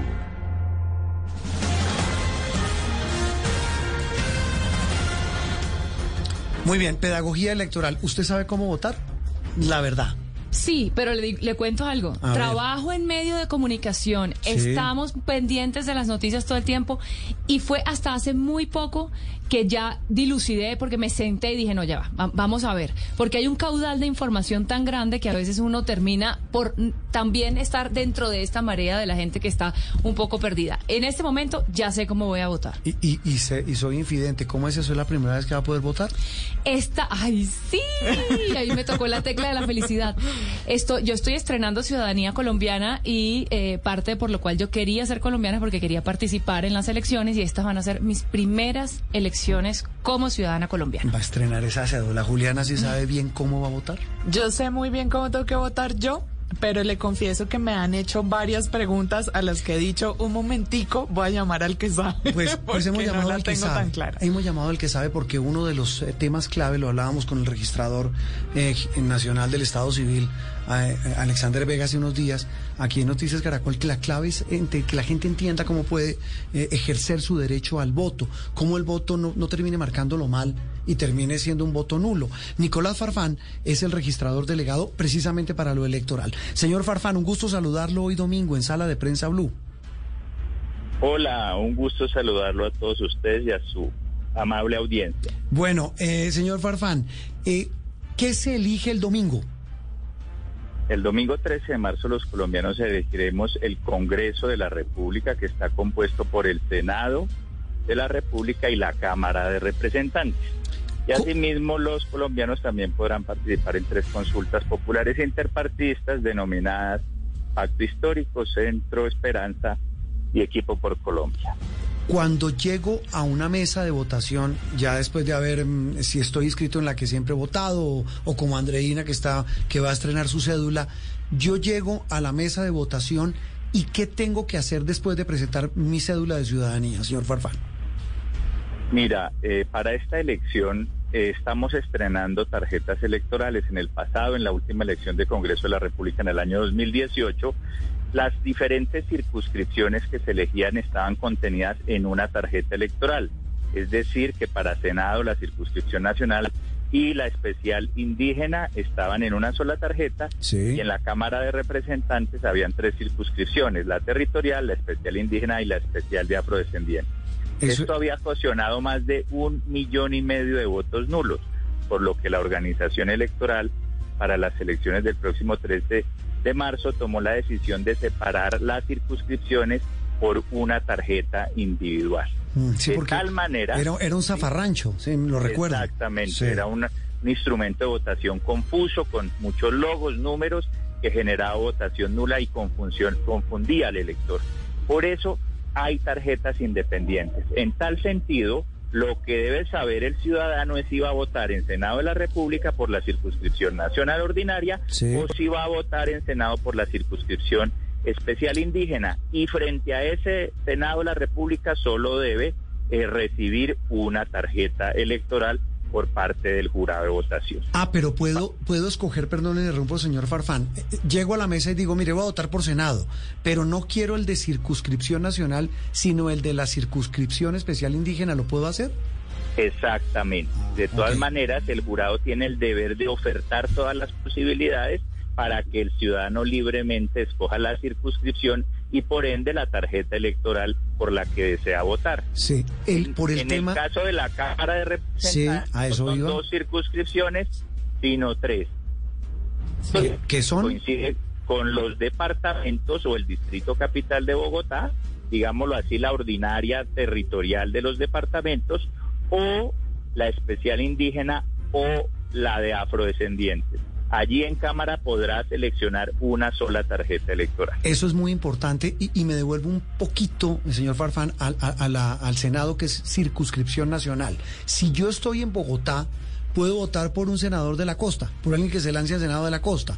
Pero si voy a votar para Cámara, solo puedo votar por un candidato en la jurisdicción donde estoy, por ejemplo en Bogotá, o por la ce- circunscripción indígena de Cámara, o por los afrodescendientes. ¿Es así? Eh, sí, pero en el planteamiento que haces hay que aclarar que las circunscripciones en Cámara de Representantes para los indígenas y para los afros son nacionales. Es decir, que esa Ah, misma tarjeta electoral está en todo Ya. el territorio nacional. Eso es importantísimo. Y eso es para Cámara. Sí, señor, para Cámara. Ok, surtido ese trámite, digo, me entregan cualquiera de estas opciones, señor Farfán. Si quiero votar por consulta alguna de las tres, ¿qué hago? Qué pena antes de pasar a consulta, me gustaría, y creo que es oportuno, mencionar que en los sectores rurales Ah. de los 167 municipios, de los 19 departamentos que conforman las 16 circunscripciones transitorias de paz, adicionalmente en Cámara, esos ciudadanos del sector rural, solo ellos y nadie más podrá votar también por la circunscripción de paz en la Cámara de Representantes. O sea que esos habitantes podrán votar hasta dos veces en Cámara. Es decir, ahí sí les darían los dos tarjetones, ¿cierto? Ya no una sola tarjeta. En esos lugares tendrán que decidir si votan por la territorial o la especial indígena o la especial afro y la de paz. Ah, ahí tienen esa opción. Y solamente votan para esas curules de paz las personas en esas zonas específicas donde se estableció. Sí, señor, en el sector rural de los 167 municipios de los 19 departamentos que conforman las circunscripciones de paz. Y ahí en esos territorios entregan esas dos, o sea, entregan a, la- a las personas los dos tarjetones o la persona tiene que pedir si quiere para la circunscripción especial de los curules del conflicto.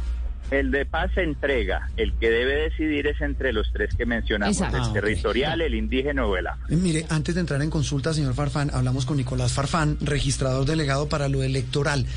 Eh, ¿Cómo marco el tarjetón en el caso de Senado? En nuestro sistema electoral, los partidos, movimientos políticos y grupos significativos de ciudadanos tienen el derecho o la posibilidad de inscribir listas con o sin voto preferente. Las listas sin voto preferente solo se muestra el logo símbolo de la lista, con lo cual, con una marcación dentro de la casilla de la lista es un voto válido para la lista. Pero en el caso de las listas con voto preferente, aparte de la opción de la lista, existen unos números en las tarjetas electorales que representan a los candidatos. De tal manera que si yo quiero votar por un candidato de una lista preferente, no solo debo marcar la lista, sino también el número del candidato. No me sale la foto, ¿no? No, no va a haber fotografía. Tengo en que los- memorizar en el las número. corporaciones. Eh, solo va a haber fotografía en las casos de las consultas, pero si algún elector tiene alguna duda de cuál es el número o lista del candidato de su preferencia, en todas las mesas de votación contaremos con cuadernillos para cada una de ellas, es en importante. donde aparece la fotografía y podrán previamente consultarlos y cuando tengan claro su voto concurrir a la mesa y al cubículo. Eh, mire, otra pregunta clave sobre este, en, en las listas que son preferentes o llamadas lista abierta, me corrige, señor Farfán, ¿cierto? Eh, sí, la Sí. lista preferente es aquella en donde el elector puede eh, seleccionar un candidato preferente. ¿Qué pasa si en una lista preferente de, de las que hay solamente marco el logo del partido? ¿Lo puedo hacer sin marcar Sí. el número? Sí, y es un voto válido para la lista que tendrá efectos para el umbral y la cifra repartidora. Listo, entonces ya sé cómo voto al Senado y cómo voto en la Cámara. El mismo ejercicio de explicarnos, por favor, el, el tarjetón. Tanto en Senada como en Cámara existe el mismo procedimiento, ya que hay listas con o sin voto preferente. Podríamos agregar otras posibilidades de cómo el voto es válido. En una lista con voto preferente, por alguna razón el elector marcó más de un candidato dentro de la misma lista. Ese no sería un voto válido para los candidatos, pero sí sería un voto válido para la lista. Doctor Farfán, y ahora sí hablemos de las consultas. ¿Cómo debe votar la gente para si quiere elegir una de las consultas o si o puede votar por más de una? El elector, en primer lugar, debe solicitar la tarjeta electoral de la consulta por la que desea participar dentro de las tres que mencionamos. Cada una tiene cinco candidatos. Esa tarjeta electoral tiene fotografía, nombres y logosímbolo del partido. Debe solicitarla, ir en secreto al cubículo y marcar el recuadro del candidato, sea la foto, sea los nombres o el, o el logosímbolo del, del precandidato de su preferencia y será un voto válido. Como usted lo señala, solo podrán votar por una de las tres consultas. Mm, Señor Farfán, yo puedo, como votante, como ciudadano, ir a la mesa de votación, llegar a donde los jurados y decir, mire, yo no quiero votar por nadie del Congreso, no quiero que me entregue ningún tarjetón, ni de Senado, ni de Cámara, solo deme uno de consulta. ¿Eso lo puedo hacer?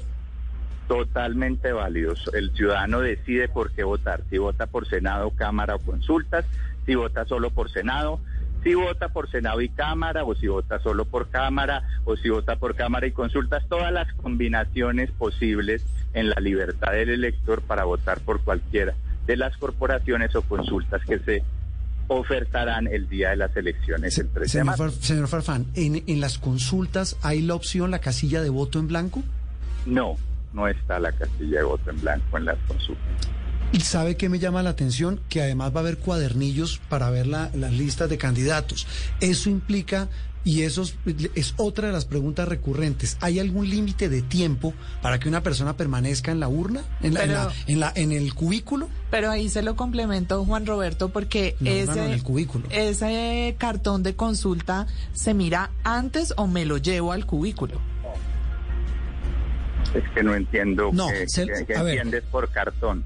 Eh, el- eh, no, por cartón no. Cuando usted dice que hay como una ca- Cuadernillo. el cuadernillo donde puedo ver los candidatos de Cámara y Senado. Yo puedo llevármelo a la, a la, a la, U- a la- al cubículo y lo puedo ir mirando para poder saber por quién voto o dónde lo puedo ver. Pues yo creo que la recomendación es que sea antes, porque si se lo lleva al cubículo y demora 10 minutos revisándolo, pues está ocupando el cubículo que le puede ser útil a otro ciudadano. Entonces, lo que yo recomendaría es que lo pida antes y él puede tomarse todo el tiempo que quiera de revisar todos los cuadernillos y cuando ya tenga absolutamente claro por quién va a votar, pues ya pedir las tarjetas correspondientes y eh, acceder al cubículo en secreto. Mm. Algo que podríamos adicionar allí Sí. es que las autoridades de policía y generalmente en la reglamentación que exige el gobierno nacional en la que adopta medidas para la conservación del orden público en la jornada electoral, permite que el elector ingrese al puesto de votación una ayuda, una pequeña ayuda personal e íntima donde está el logo símbolo y el número del candidato de su preferencia y que puede ser una guía al momento de votar. Eh, eh, mire, le confieso que no le entendí. O sea, ¿cómo es el tema de la ayuda, señor Farfán? Eso es importantísimo. Perfecto. Durante la jornada electoral está prohibido ingresar al puesto prendas alusivas a las campañas o a los candidatos. Correcto. Sin embargo, los, eh, las campañas políticas generalmente imprimen unas pequeñas ayudas, unos stickers eh, muy pequeños, algunos de tamaño de un calendario. Unas pequeño. memofichas. Exacto, una memoficha muy pequeña, el que el ciudadano la puede llevar en el bolsillo. ¿Se puede?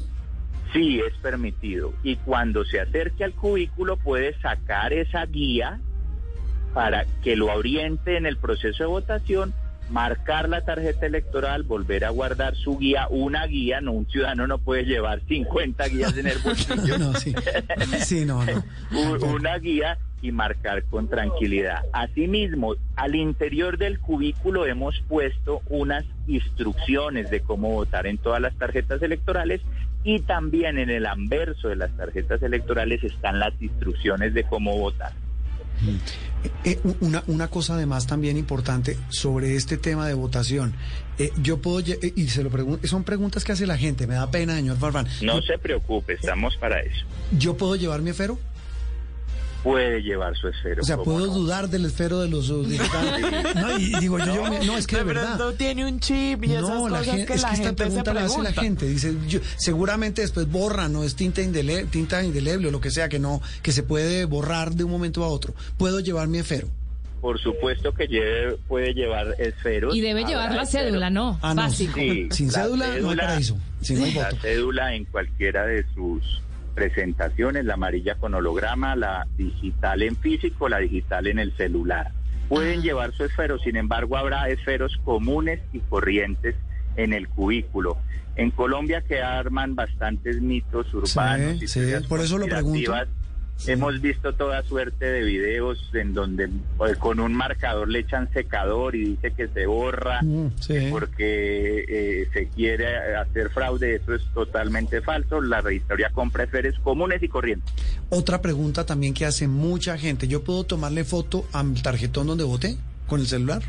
No, eso está prohibido. Eso sí está prohibido. Sí, porque adivine para qué es, entre otras cosas. Pues, Exactamente. para, prueba para la, ¿Y tomarse uno mismo foto votando? No, ¿El, típico selfie? La idea es que se restringa el uso del celular el puesto de votación a excepción de los testigos electorales que pueden tomarle fotografías a las actas de los jurados de votación, formulario de 14. Señor Farfán, ¿y estas ayuditas personales que imprimen las campañas y que le entregan a los ciudadanos, eso me lo pueden entregar afuera del puesto de votación el día de la votación? ¿Eso está permitido? Lo que está prohibido, según la ley 1475 de 2011, son los denominados pregoneros que era una figura como de una persona que conducía a los puestos de votación. Los partidos deben buscar la manera previo a la jornada electoral, ojalá, de entregar esas ayudas para los electores. O sea que si me la entregan afuera del puesto de votación, yo como ciudadana podría denunciar porque eso no está permitido. Pues no sé, porque de pronto eh, hay sedes de campañas electorales ubicadas lejos de los puestos donde allá a esa persona le hayan entregado eh, eh, esa ayuda a memoria. Lo que lo importante aquí es salvaguardar como la majestad del puesto de votación. Que el puesto de votación sea un escenario de tranquilidad donde los electores puedan votar con seguridad, sin presiones, en absoluta libertad. Mire, la pregunta la hace una tía me da pena decirlo y, y, boletearla al aire. No le dé pena. No, le dé pena, pero, pero sí, me, va a regañar. Pero es una persona ya de edad avanzada. ¿Ella puede ir con alguien a votar y dejan que entre con ella al cubículo?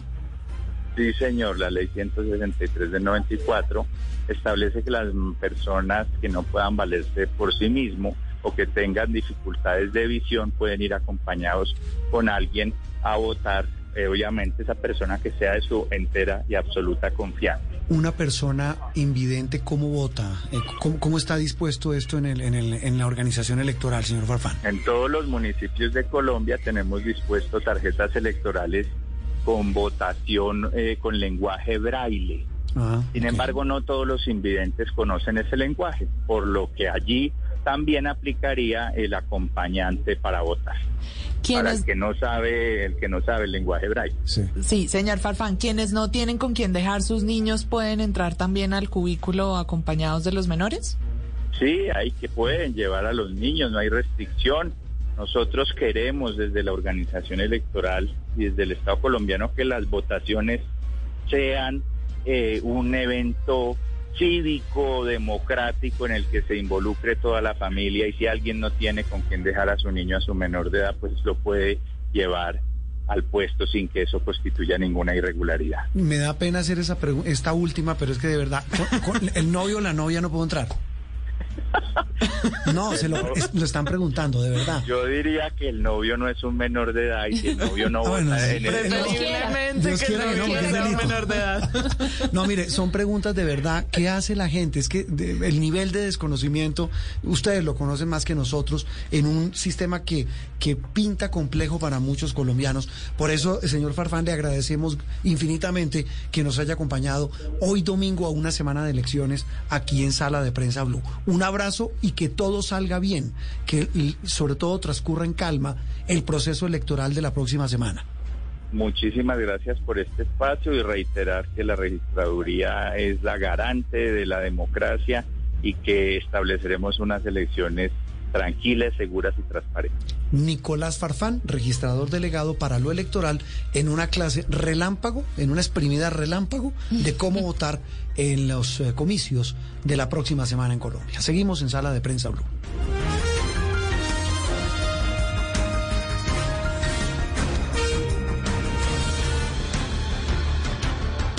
Opinión, análisis y mucho más aquí en Sala de Prensa Blue.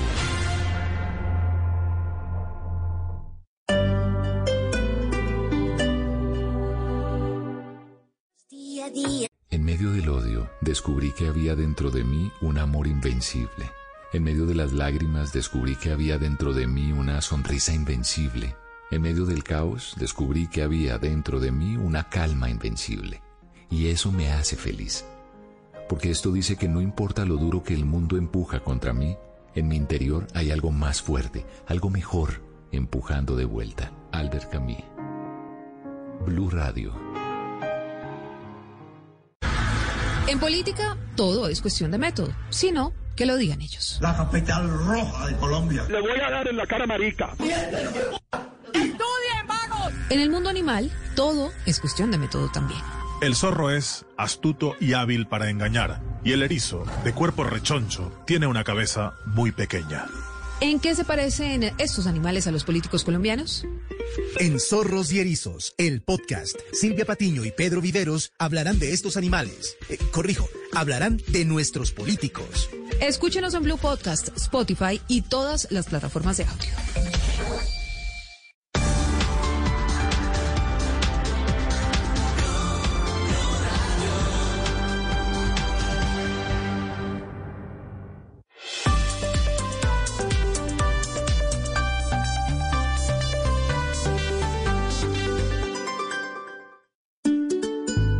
Vida es como comer galletas. Habrá momentos dulces y también salados. De todas las opciones hay que saber elegir lo que nos hace verdaderamente felices.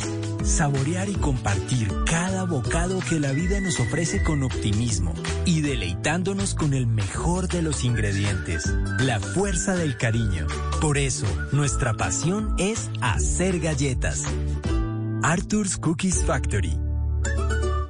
Si es humor, Embarradas de la semana, al estilo Populi. Putin sigue en su guerra, disparando, quiere dejar la tierra. Como armando a Balvin nuevamente. Residente le sale a dar de frente. Qué indolente, y a Dios sigue subiendo. La canasta, la papa no estoy viendo. Y en subasta y matos por la calle. Ahora anda como un preso que sale de barranda. No se preocupen que esto cambia. No, no, no, no, sueñe despierto que no, que no, que no, que no. Porque, señor, con reglas impolutas. nos quieren gobernar, con jugadas astutas. Nos quieren gobernar, como unos tracanutas. Nos quieren gobernar, y uno a la hijuem se deja gobernar. Por embarrada nos quieren gobernar, desde ministro, alcalde y presidente, hasta el pueblo que a sus dirigentes los elige aunque estos no sepan gobernar. Sí, señor. Voz Populi, de lunes a viernes desde las 4 de la tarde. Si es opinión y humor, está en Blue Radio, la alternativa. A raíz del reciente caso que ocurrió en el Marymount, pero que seguramente está ocurriendo en muchos otros colegios del país, queremos abordar en Generaciones Blue el tema del abuso y el acoso sexual en los entornos escolares. ¿Cómo prevenirlo? Ese será nuestro tema de conversación. Generaciones Blue, este domingo a las 12 del día. Generaciones Blue por Blue Radio y bluradio.com. Blue Radio, la alternativa. Estás escuchando Blue Radio. Ejercita tu cuerpo y tu mente. Hoy puedes transformar tu día en un día extraordinario. Banco Popular. Hoy se puede, siempre se puede. Hoy estás a un clic de elegir tu cuenta ideal. ¿Quieres consultas ilimitadas y sin cuota de manejo? Clic. Enterarte de cualquier movimiento. Clic. ¿Tener retiros ilimitados? Clic. Haz clic en bancopopular.com.co y elige tu cuenta ideal. Banco Popular. Hoy se puede, siempre se puede. Somos Grupo Aval. Vigilado Superintendencia Financiera de Colombia. Vote bien al iniciar la tarde. Bienvenidos a Meridiano Blue. A la hora indicada. Toda la gente está empezando a especular. Es bueno tomarse un respiro y prepararse para el resto del día. Con todo para comenzar la tarde con un nuevo aire. Meridiano Blue. Ahora de lunes a viernes de 1 a 2 de la tarde. Blue Radio y bluradio.com. La nueva alternativa. Actúe con nosotros a través de Twitter con el numeral Sala de Prensa Blue. Avanzamos, estamos ya en la fase final de Sala de Prensa Blue. Hoy domingo los acompañaremos hasta el mediodía hablando con ustedes del el tema político, no tanto de mecánica política, sabe que no tanto de mezquindades políticas. Para nada, más bien de propuestas. Hemos, hablando, hemos estado hablando el fondo. con. Exacto, con el fondo, con lo que piensan hacer los candidatos y qué es lo que los mueve, que finalmente cada uno de ellos tiene algunas, algunas banderas que, que levantan y por las cuales van a luchar en el, en el Congreso. Y por eso hemos hablado con candidatos de todas las vertientes, de diferentes listas. A esta hora saludamos a María José Pizarro, ella es candidata al Senado por la lista del Pacto Histórico. María José, un gusto saludarla y gracias por acompañarnos en Sala de Prensa Blue. No, a ustedes muchísimas gracias por la invitación a sala de prensa, a todos los oyentes, un gran abrazo. Bueno, María José, estamos a una semana exacta de, de estos cruciales comicios, más allá de las encuestas, repito, más allá de, de las mezquindades y mecánicas políticas. Hoy, ¿en qué están ustedes en la lista del pacto histórico? ¿Cómo avanza la campaña? Y como bien decía Andreina, ¿cuál es hoy el, el digamos, el tema de conversación de ustedes para conectar con los que los siguen y con los potenciales electores el próximo domingo? No, pues estamos absolutamente esperanzados, no solamente por los resultados de las encuestas, eh, hemos estado recorriendo todos los rincones de este país, hemos estado hablando en la gente, en la calle, con la gente, realmente no solamente en un escenario de pedagogía, sino de conversación tranquila, cercana eh, con la gente y yo creo que, que, estamos absolutamente contentos porque auguramos unos excelentes resultados el próximo 13 de marzo.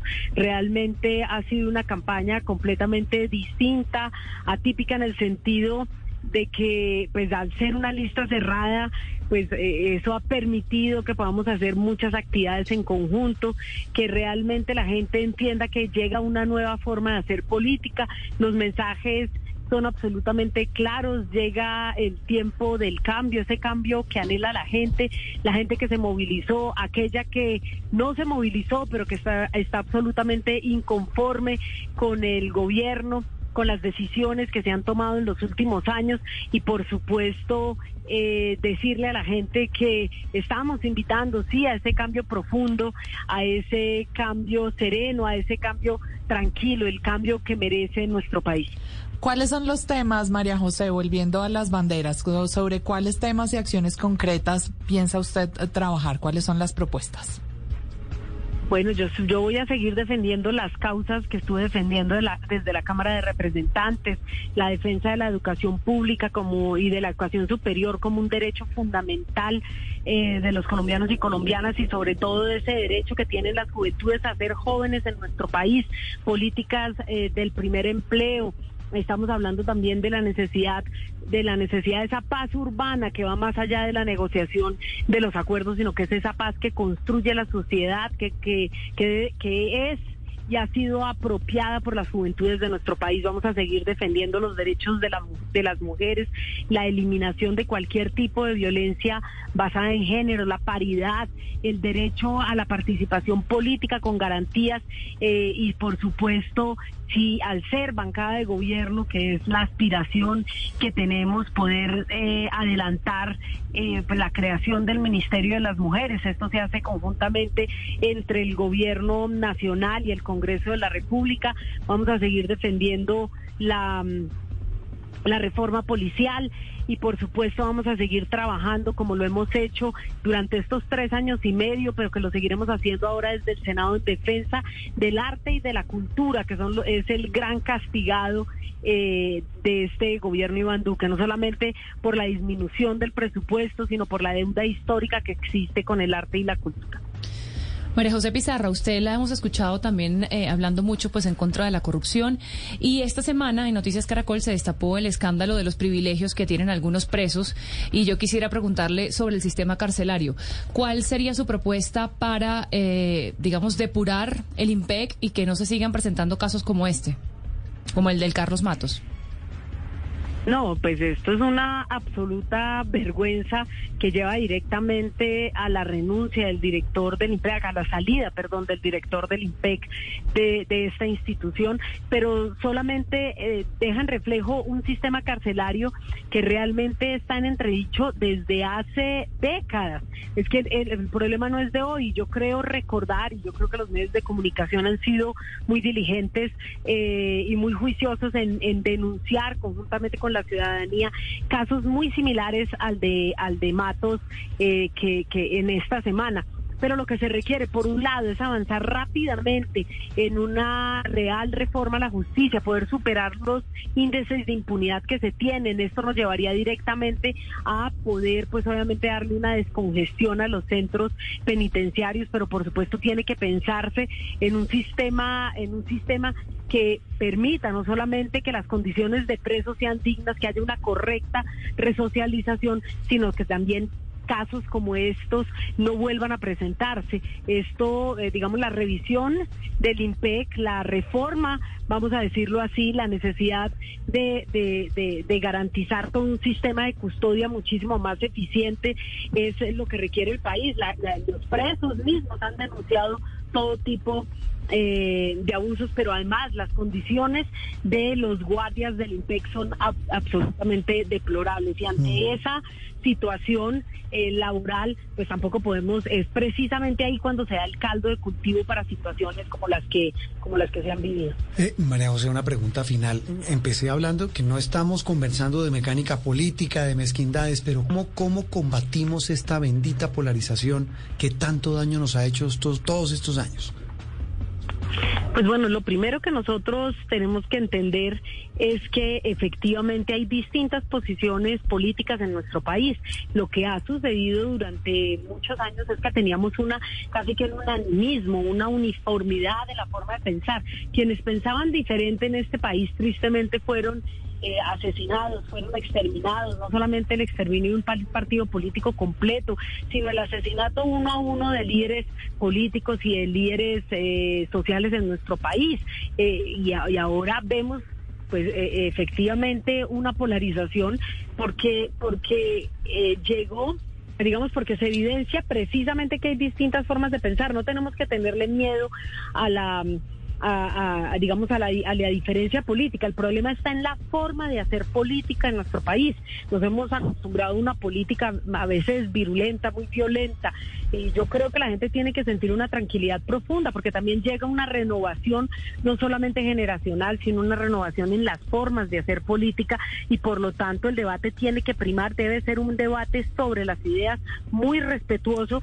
Eh, obviamente, que cada uno pueda defender sus principios y sus ideales con vehemencia, eh, pero por supuesto darle, eh, darle la tranquilidad a la gente de que a pesar de que de que existe una diversidad de pensamiento en nuestro país, la forma de tramitar eh, las diferencias puede ser otra completamente diferente. Eso pasa por crear unos programas muy serios de formación política, de de, desde, desde el colegio, donde la gente pueda encontrar valores no solamente ciudadanos, sino valores políticos y valores democráticos. María José Pizarro es candidata al Senado de la República por la lista del Pacto Histórico. María José, un gusto saludarla.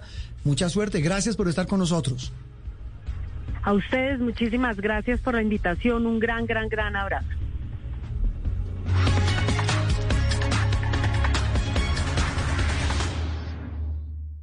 Estás escuchando Sala de Prensa Blue.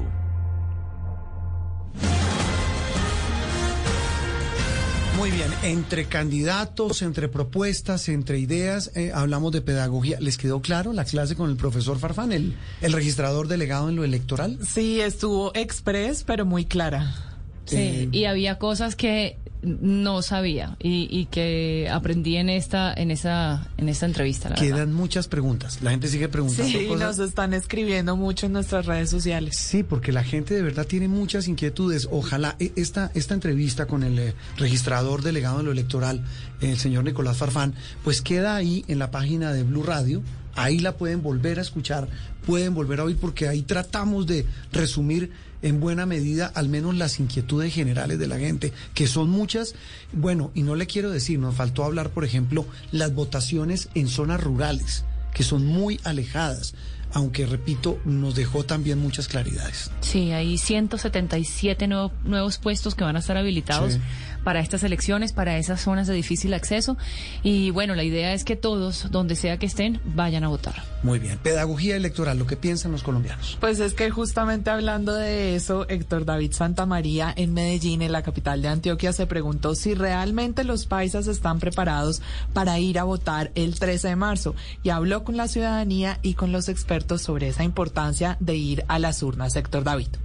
A pesar que estamos a días de las elecciones, salimos a las calles de Medellín a hablar con la ciudadanía y el descontento al no ver un cambio en el país evidente. Muchos nos contaron que no ven mucha esperanza con ir a votar debido a que los candidatos solo se aprovechan de sus días de campaña para ganar popularidad. Bueno, definitivamente si le apuntamos al abstencionismo, le estamos dando poder a otros. Hay que participar y hay que hacerlo a conciencia. En el momento de, de montarse allá donde ellos quieren que los pongamos, eh, ya se acabó toda la fiesta y nosotros seguimos en la misma condición de pobreza, de necesidad. Porque sabe que nosotros somos los que necesitamos, pero lo único que hacen es ir a robar y pensar en el bienestar de ellos y no en el de nosotros. Eh, pues en realidad no tengo mucho conocimiento de cómo votar ni de cuándo son las elecciones.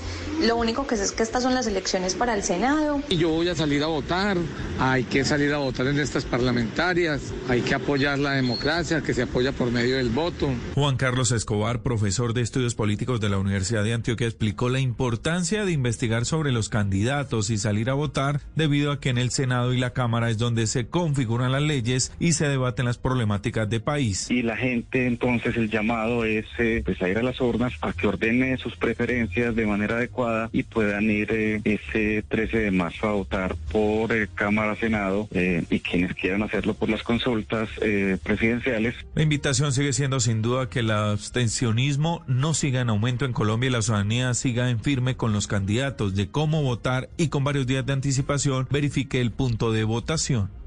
Y ahora nos vamos a la capital del Valle del Cauca, en Cali, la ciudad del estallido social, en donde los jóvenes reclaman oportunidades. Allí también están ya preparándose para esta jornada electoral. Lina Vera tiene el informe.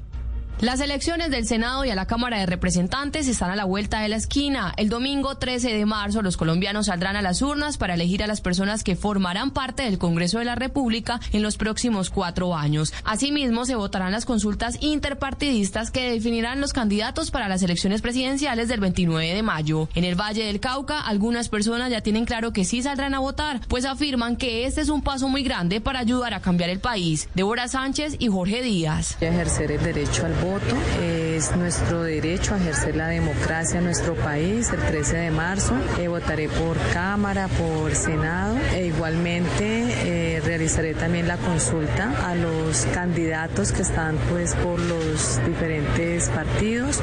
Claro que sí, debo votar y ejercer el derecho al voto que tenemos para las del 13 de marzo y las de presidenciales. La situación del país, incluso la del mundo, no está muy fácil. Tenemos que ejercer el derecho al voto porque eso es lo que nos tiene a nosotros de los pocos que no votamos. No ejercemos el voto y lo damos a a otros para que hagan lo que quieran con nosotros. Otros aún no lo saben, pues quieren investigar más a fondo sobre ciertos candidatos, Patricia López y Diana Ospina. Precisamente por eso todavía estoy pensando lo de la consulta, porque no sé, sé que hay tres, pero todavía no sé cuáles son los precandidatos exactamente. Entonces tengo que investigar primero y luego sí decidiré si voto o no voto. No tengo ni idea de quiénes son los candidatos. Es tanta gente, la verdad, que hay metida en eso que uno ya ni sabe quién es quién. Y tampoco me interesa saberlo. Los mismos con los mismos. Sin embargo, varios ciudadanos ya saben los precandidatos que participan en las consultas y a cuáles pertenece. Andrés Gómez es uno de ellos. Tengo conocimiento que hay una consulta. También conozco a algunos de los candidatos que participan de la consulta. Tengo claro por quién voy a votar en la,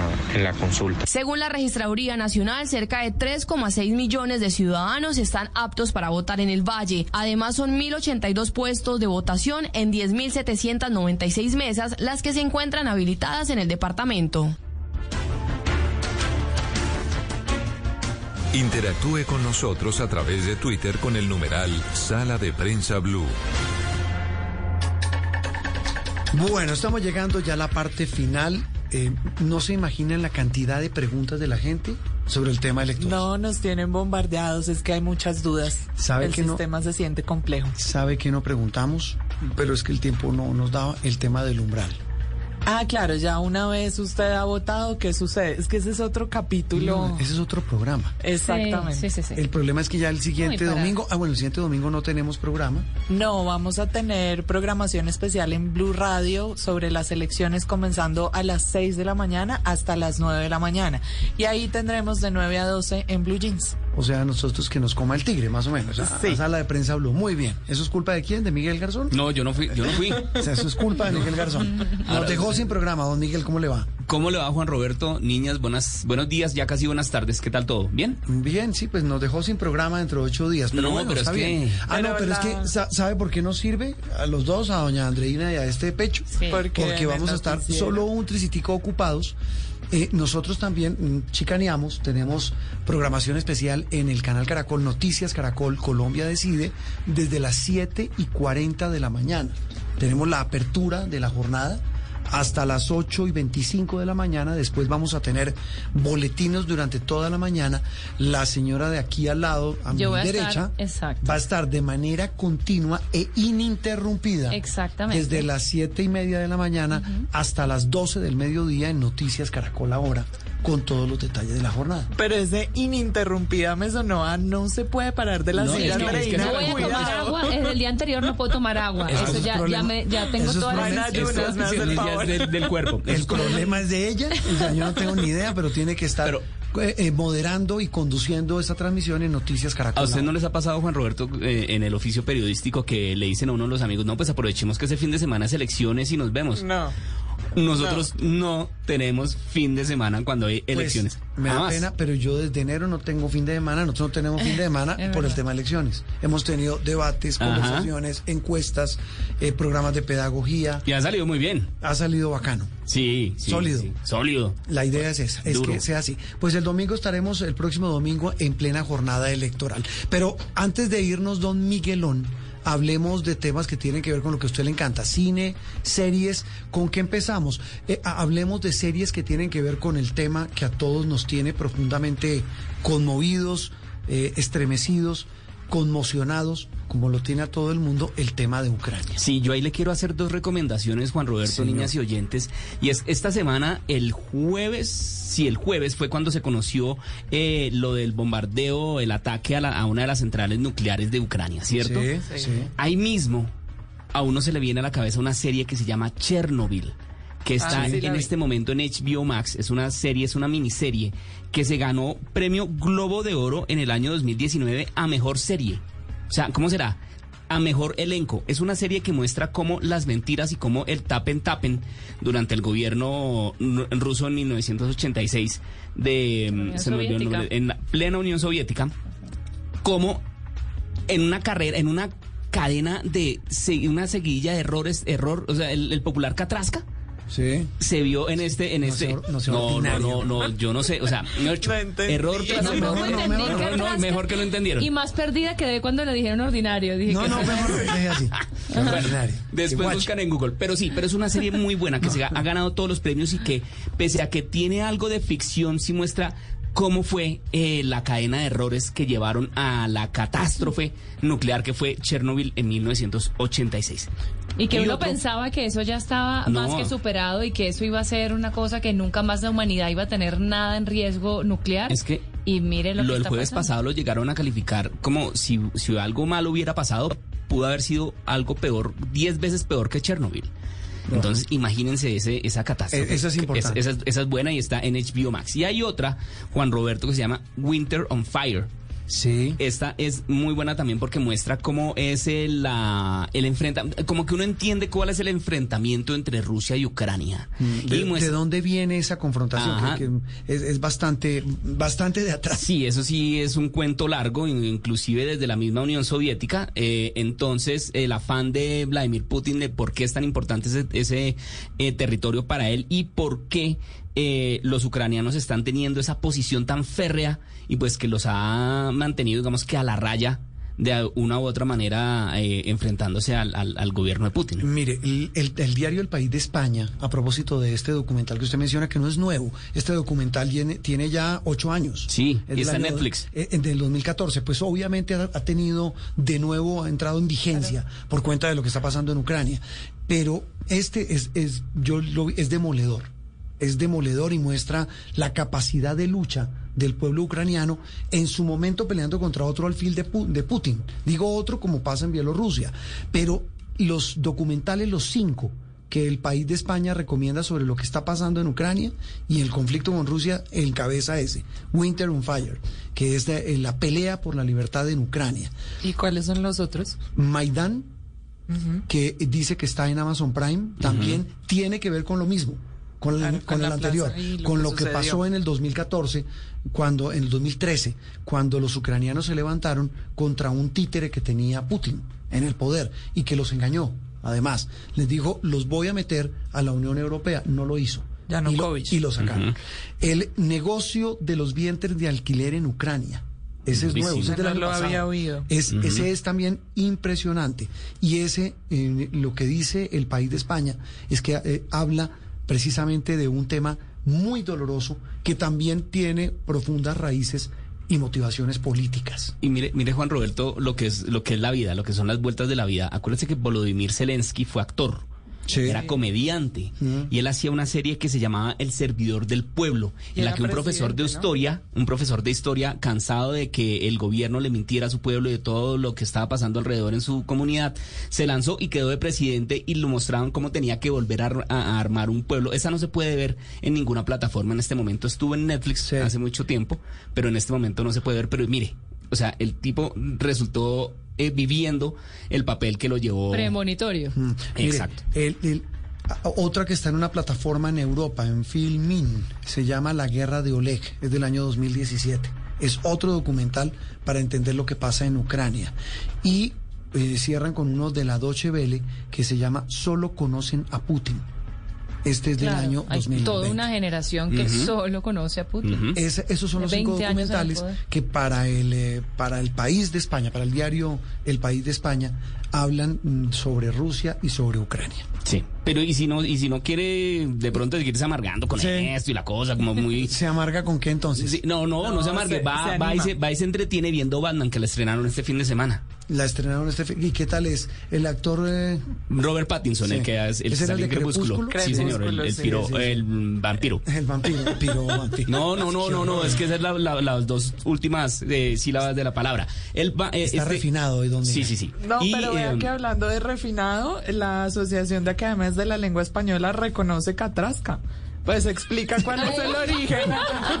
No, explica cuál es el origen y dice luego Qué referido barbaridad. a persona que se equivoca con gran frecuencia. Eh, ahí Pero está. ahí está el origen. Ah, pero perdóneme, eh, ¿usted me está hablando en serio? Sí, sí, sí, diccionario de americanismo. Porque yo me lo conocía de la Asociación del de, argot de mi- Academias de, de la mi Lengua. Española. Claro, Entonces, catarasca, ga. entre paréntesis, el, el origen. No, pero si es castizo, ¿por qué no lo lee? Sí, sí, sí, catrasca de cagada tras cagada. Sí. Y el significado referido a persona que se equivoca con gran frecuencia. Retiro lo dicho, no es ordinario, es una Muchas palabra gracias. castiza. Don Miguel, nos vemos. No, muchísimas gracias. Muy amable. Terminamos Sala de Prensa Blue. Continúen con la programación habitual de hoy domingo en Blue Radio.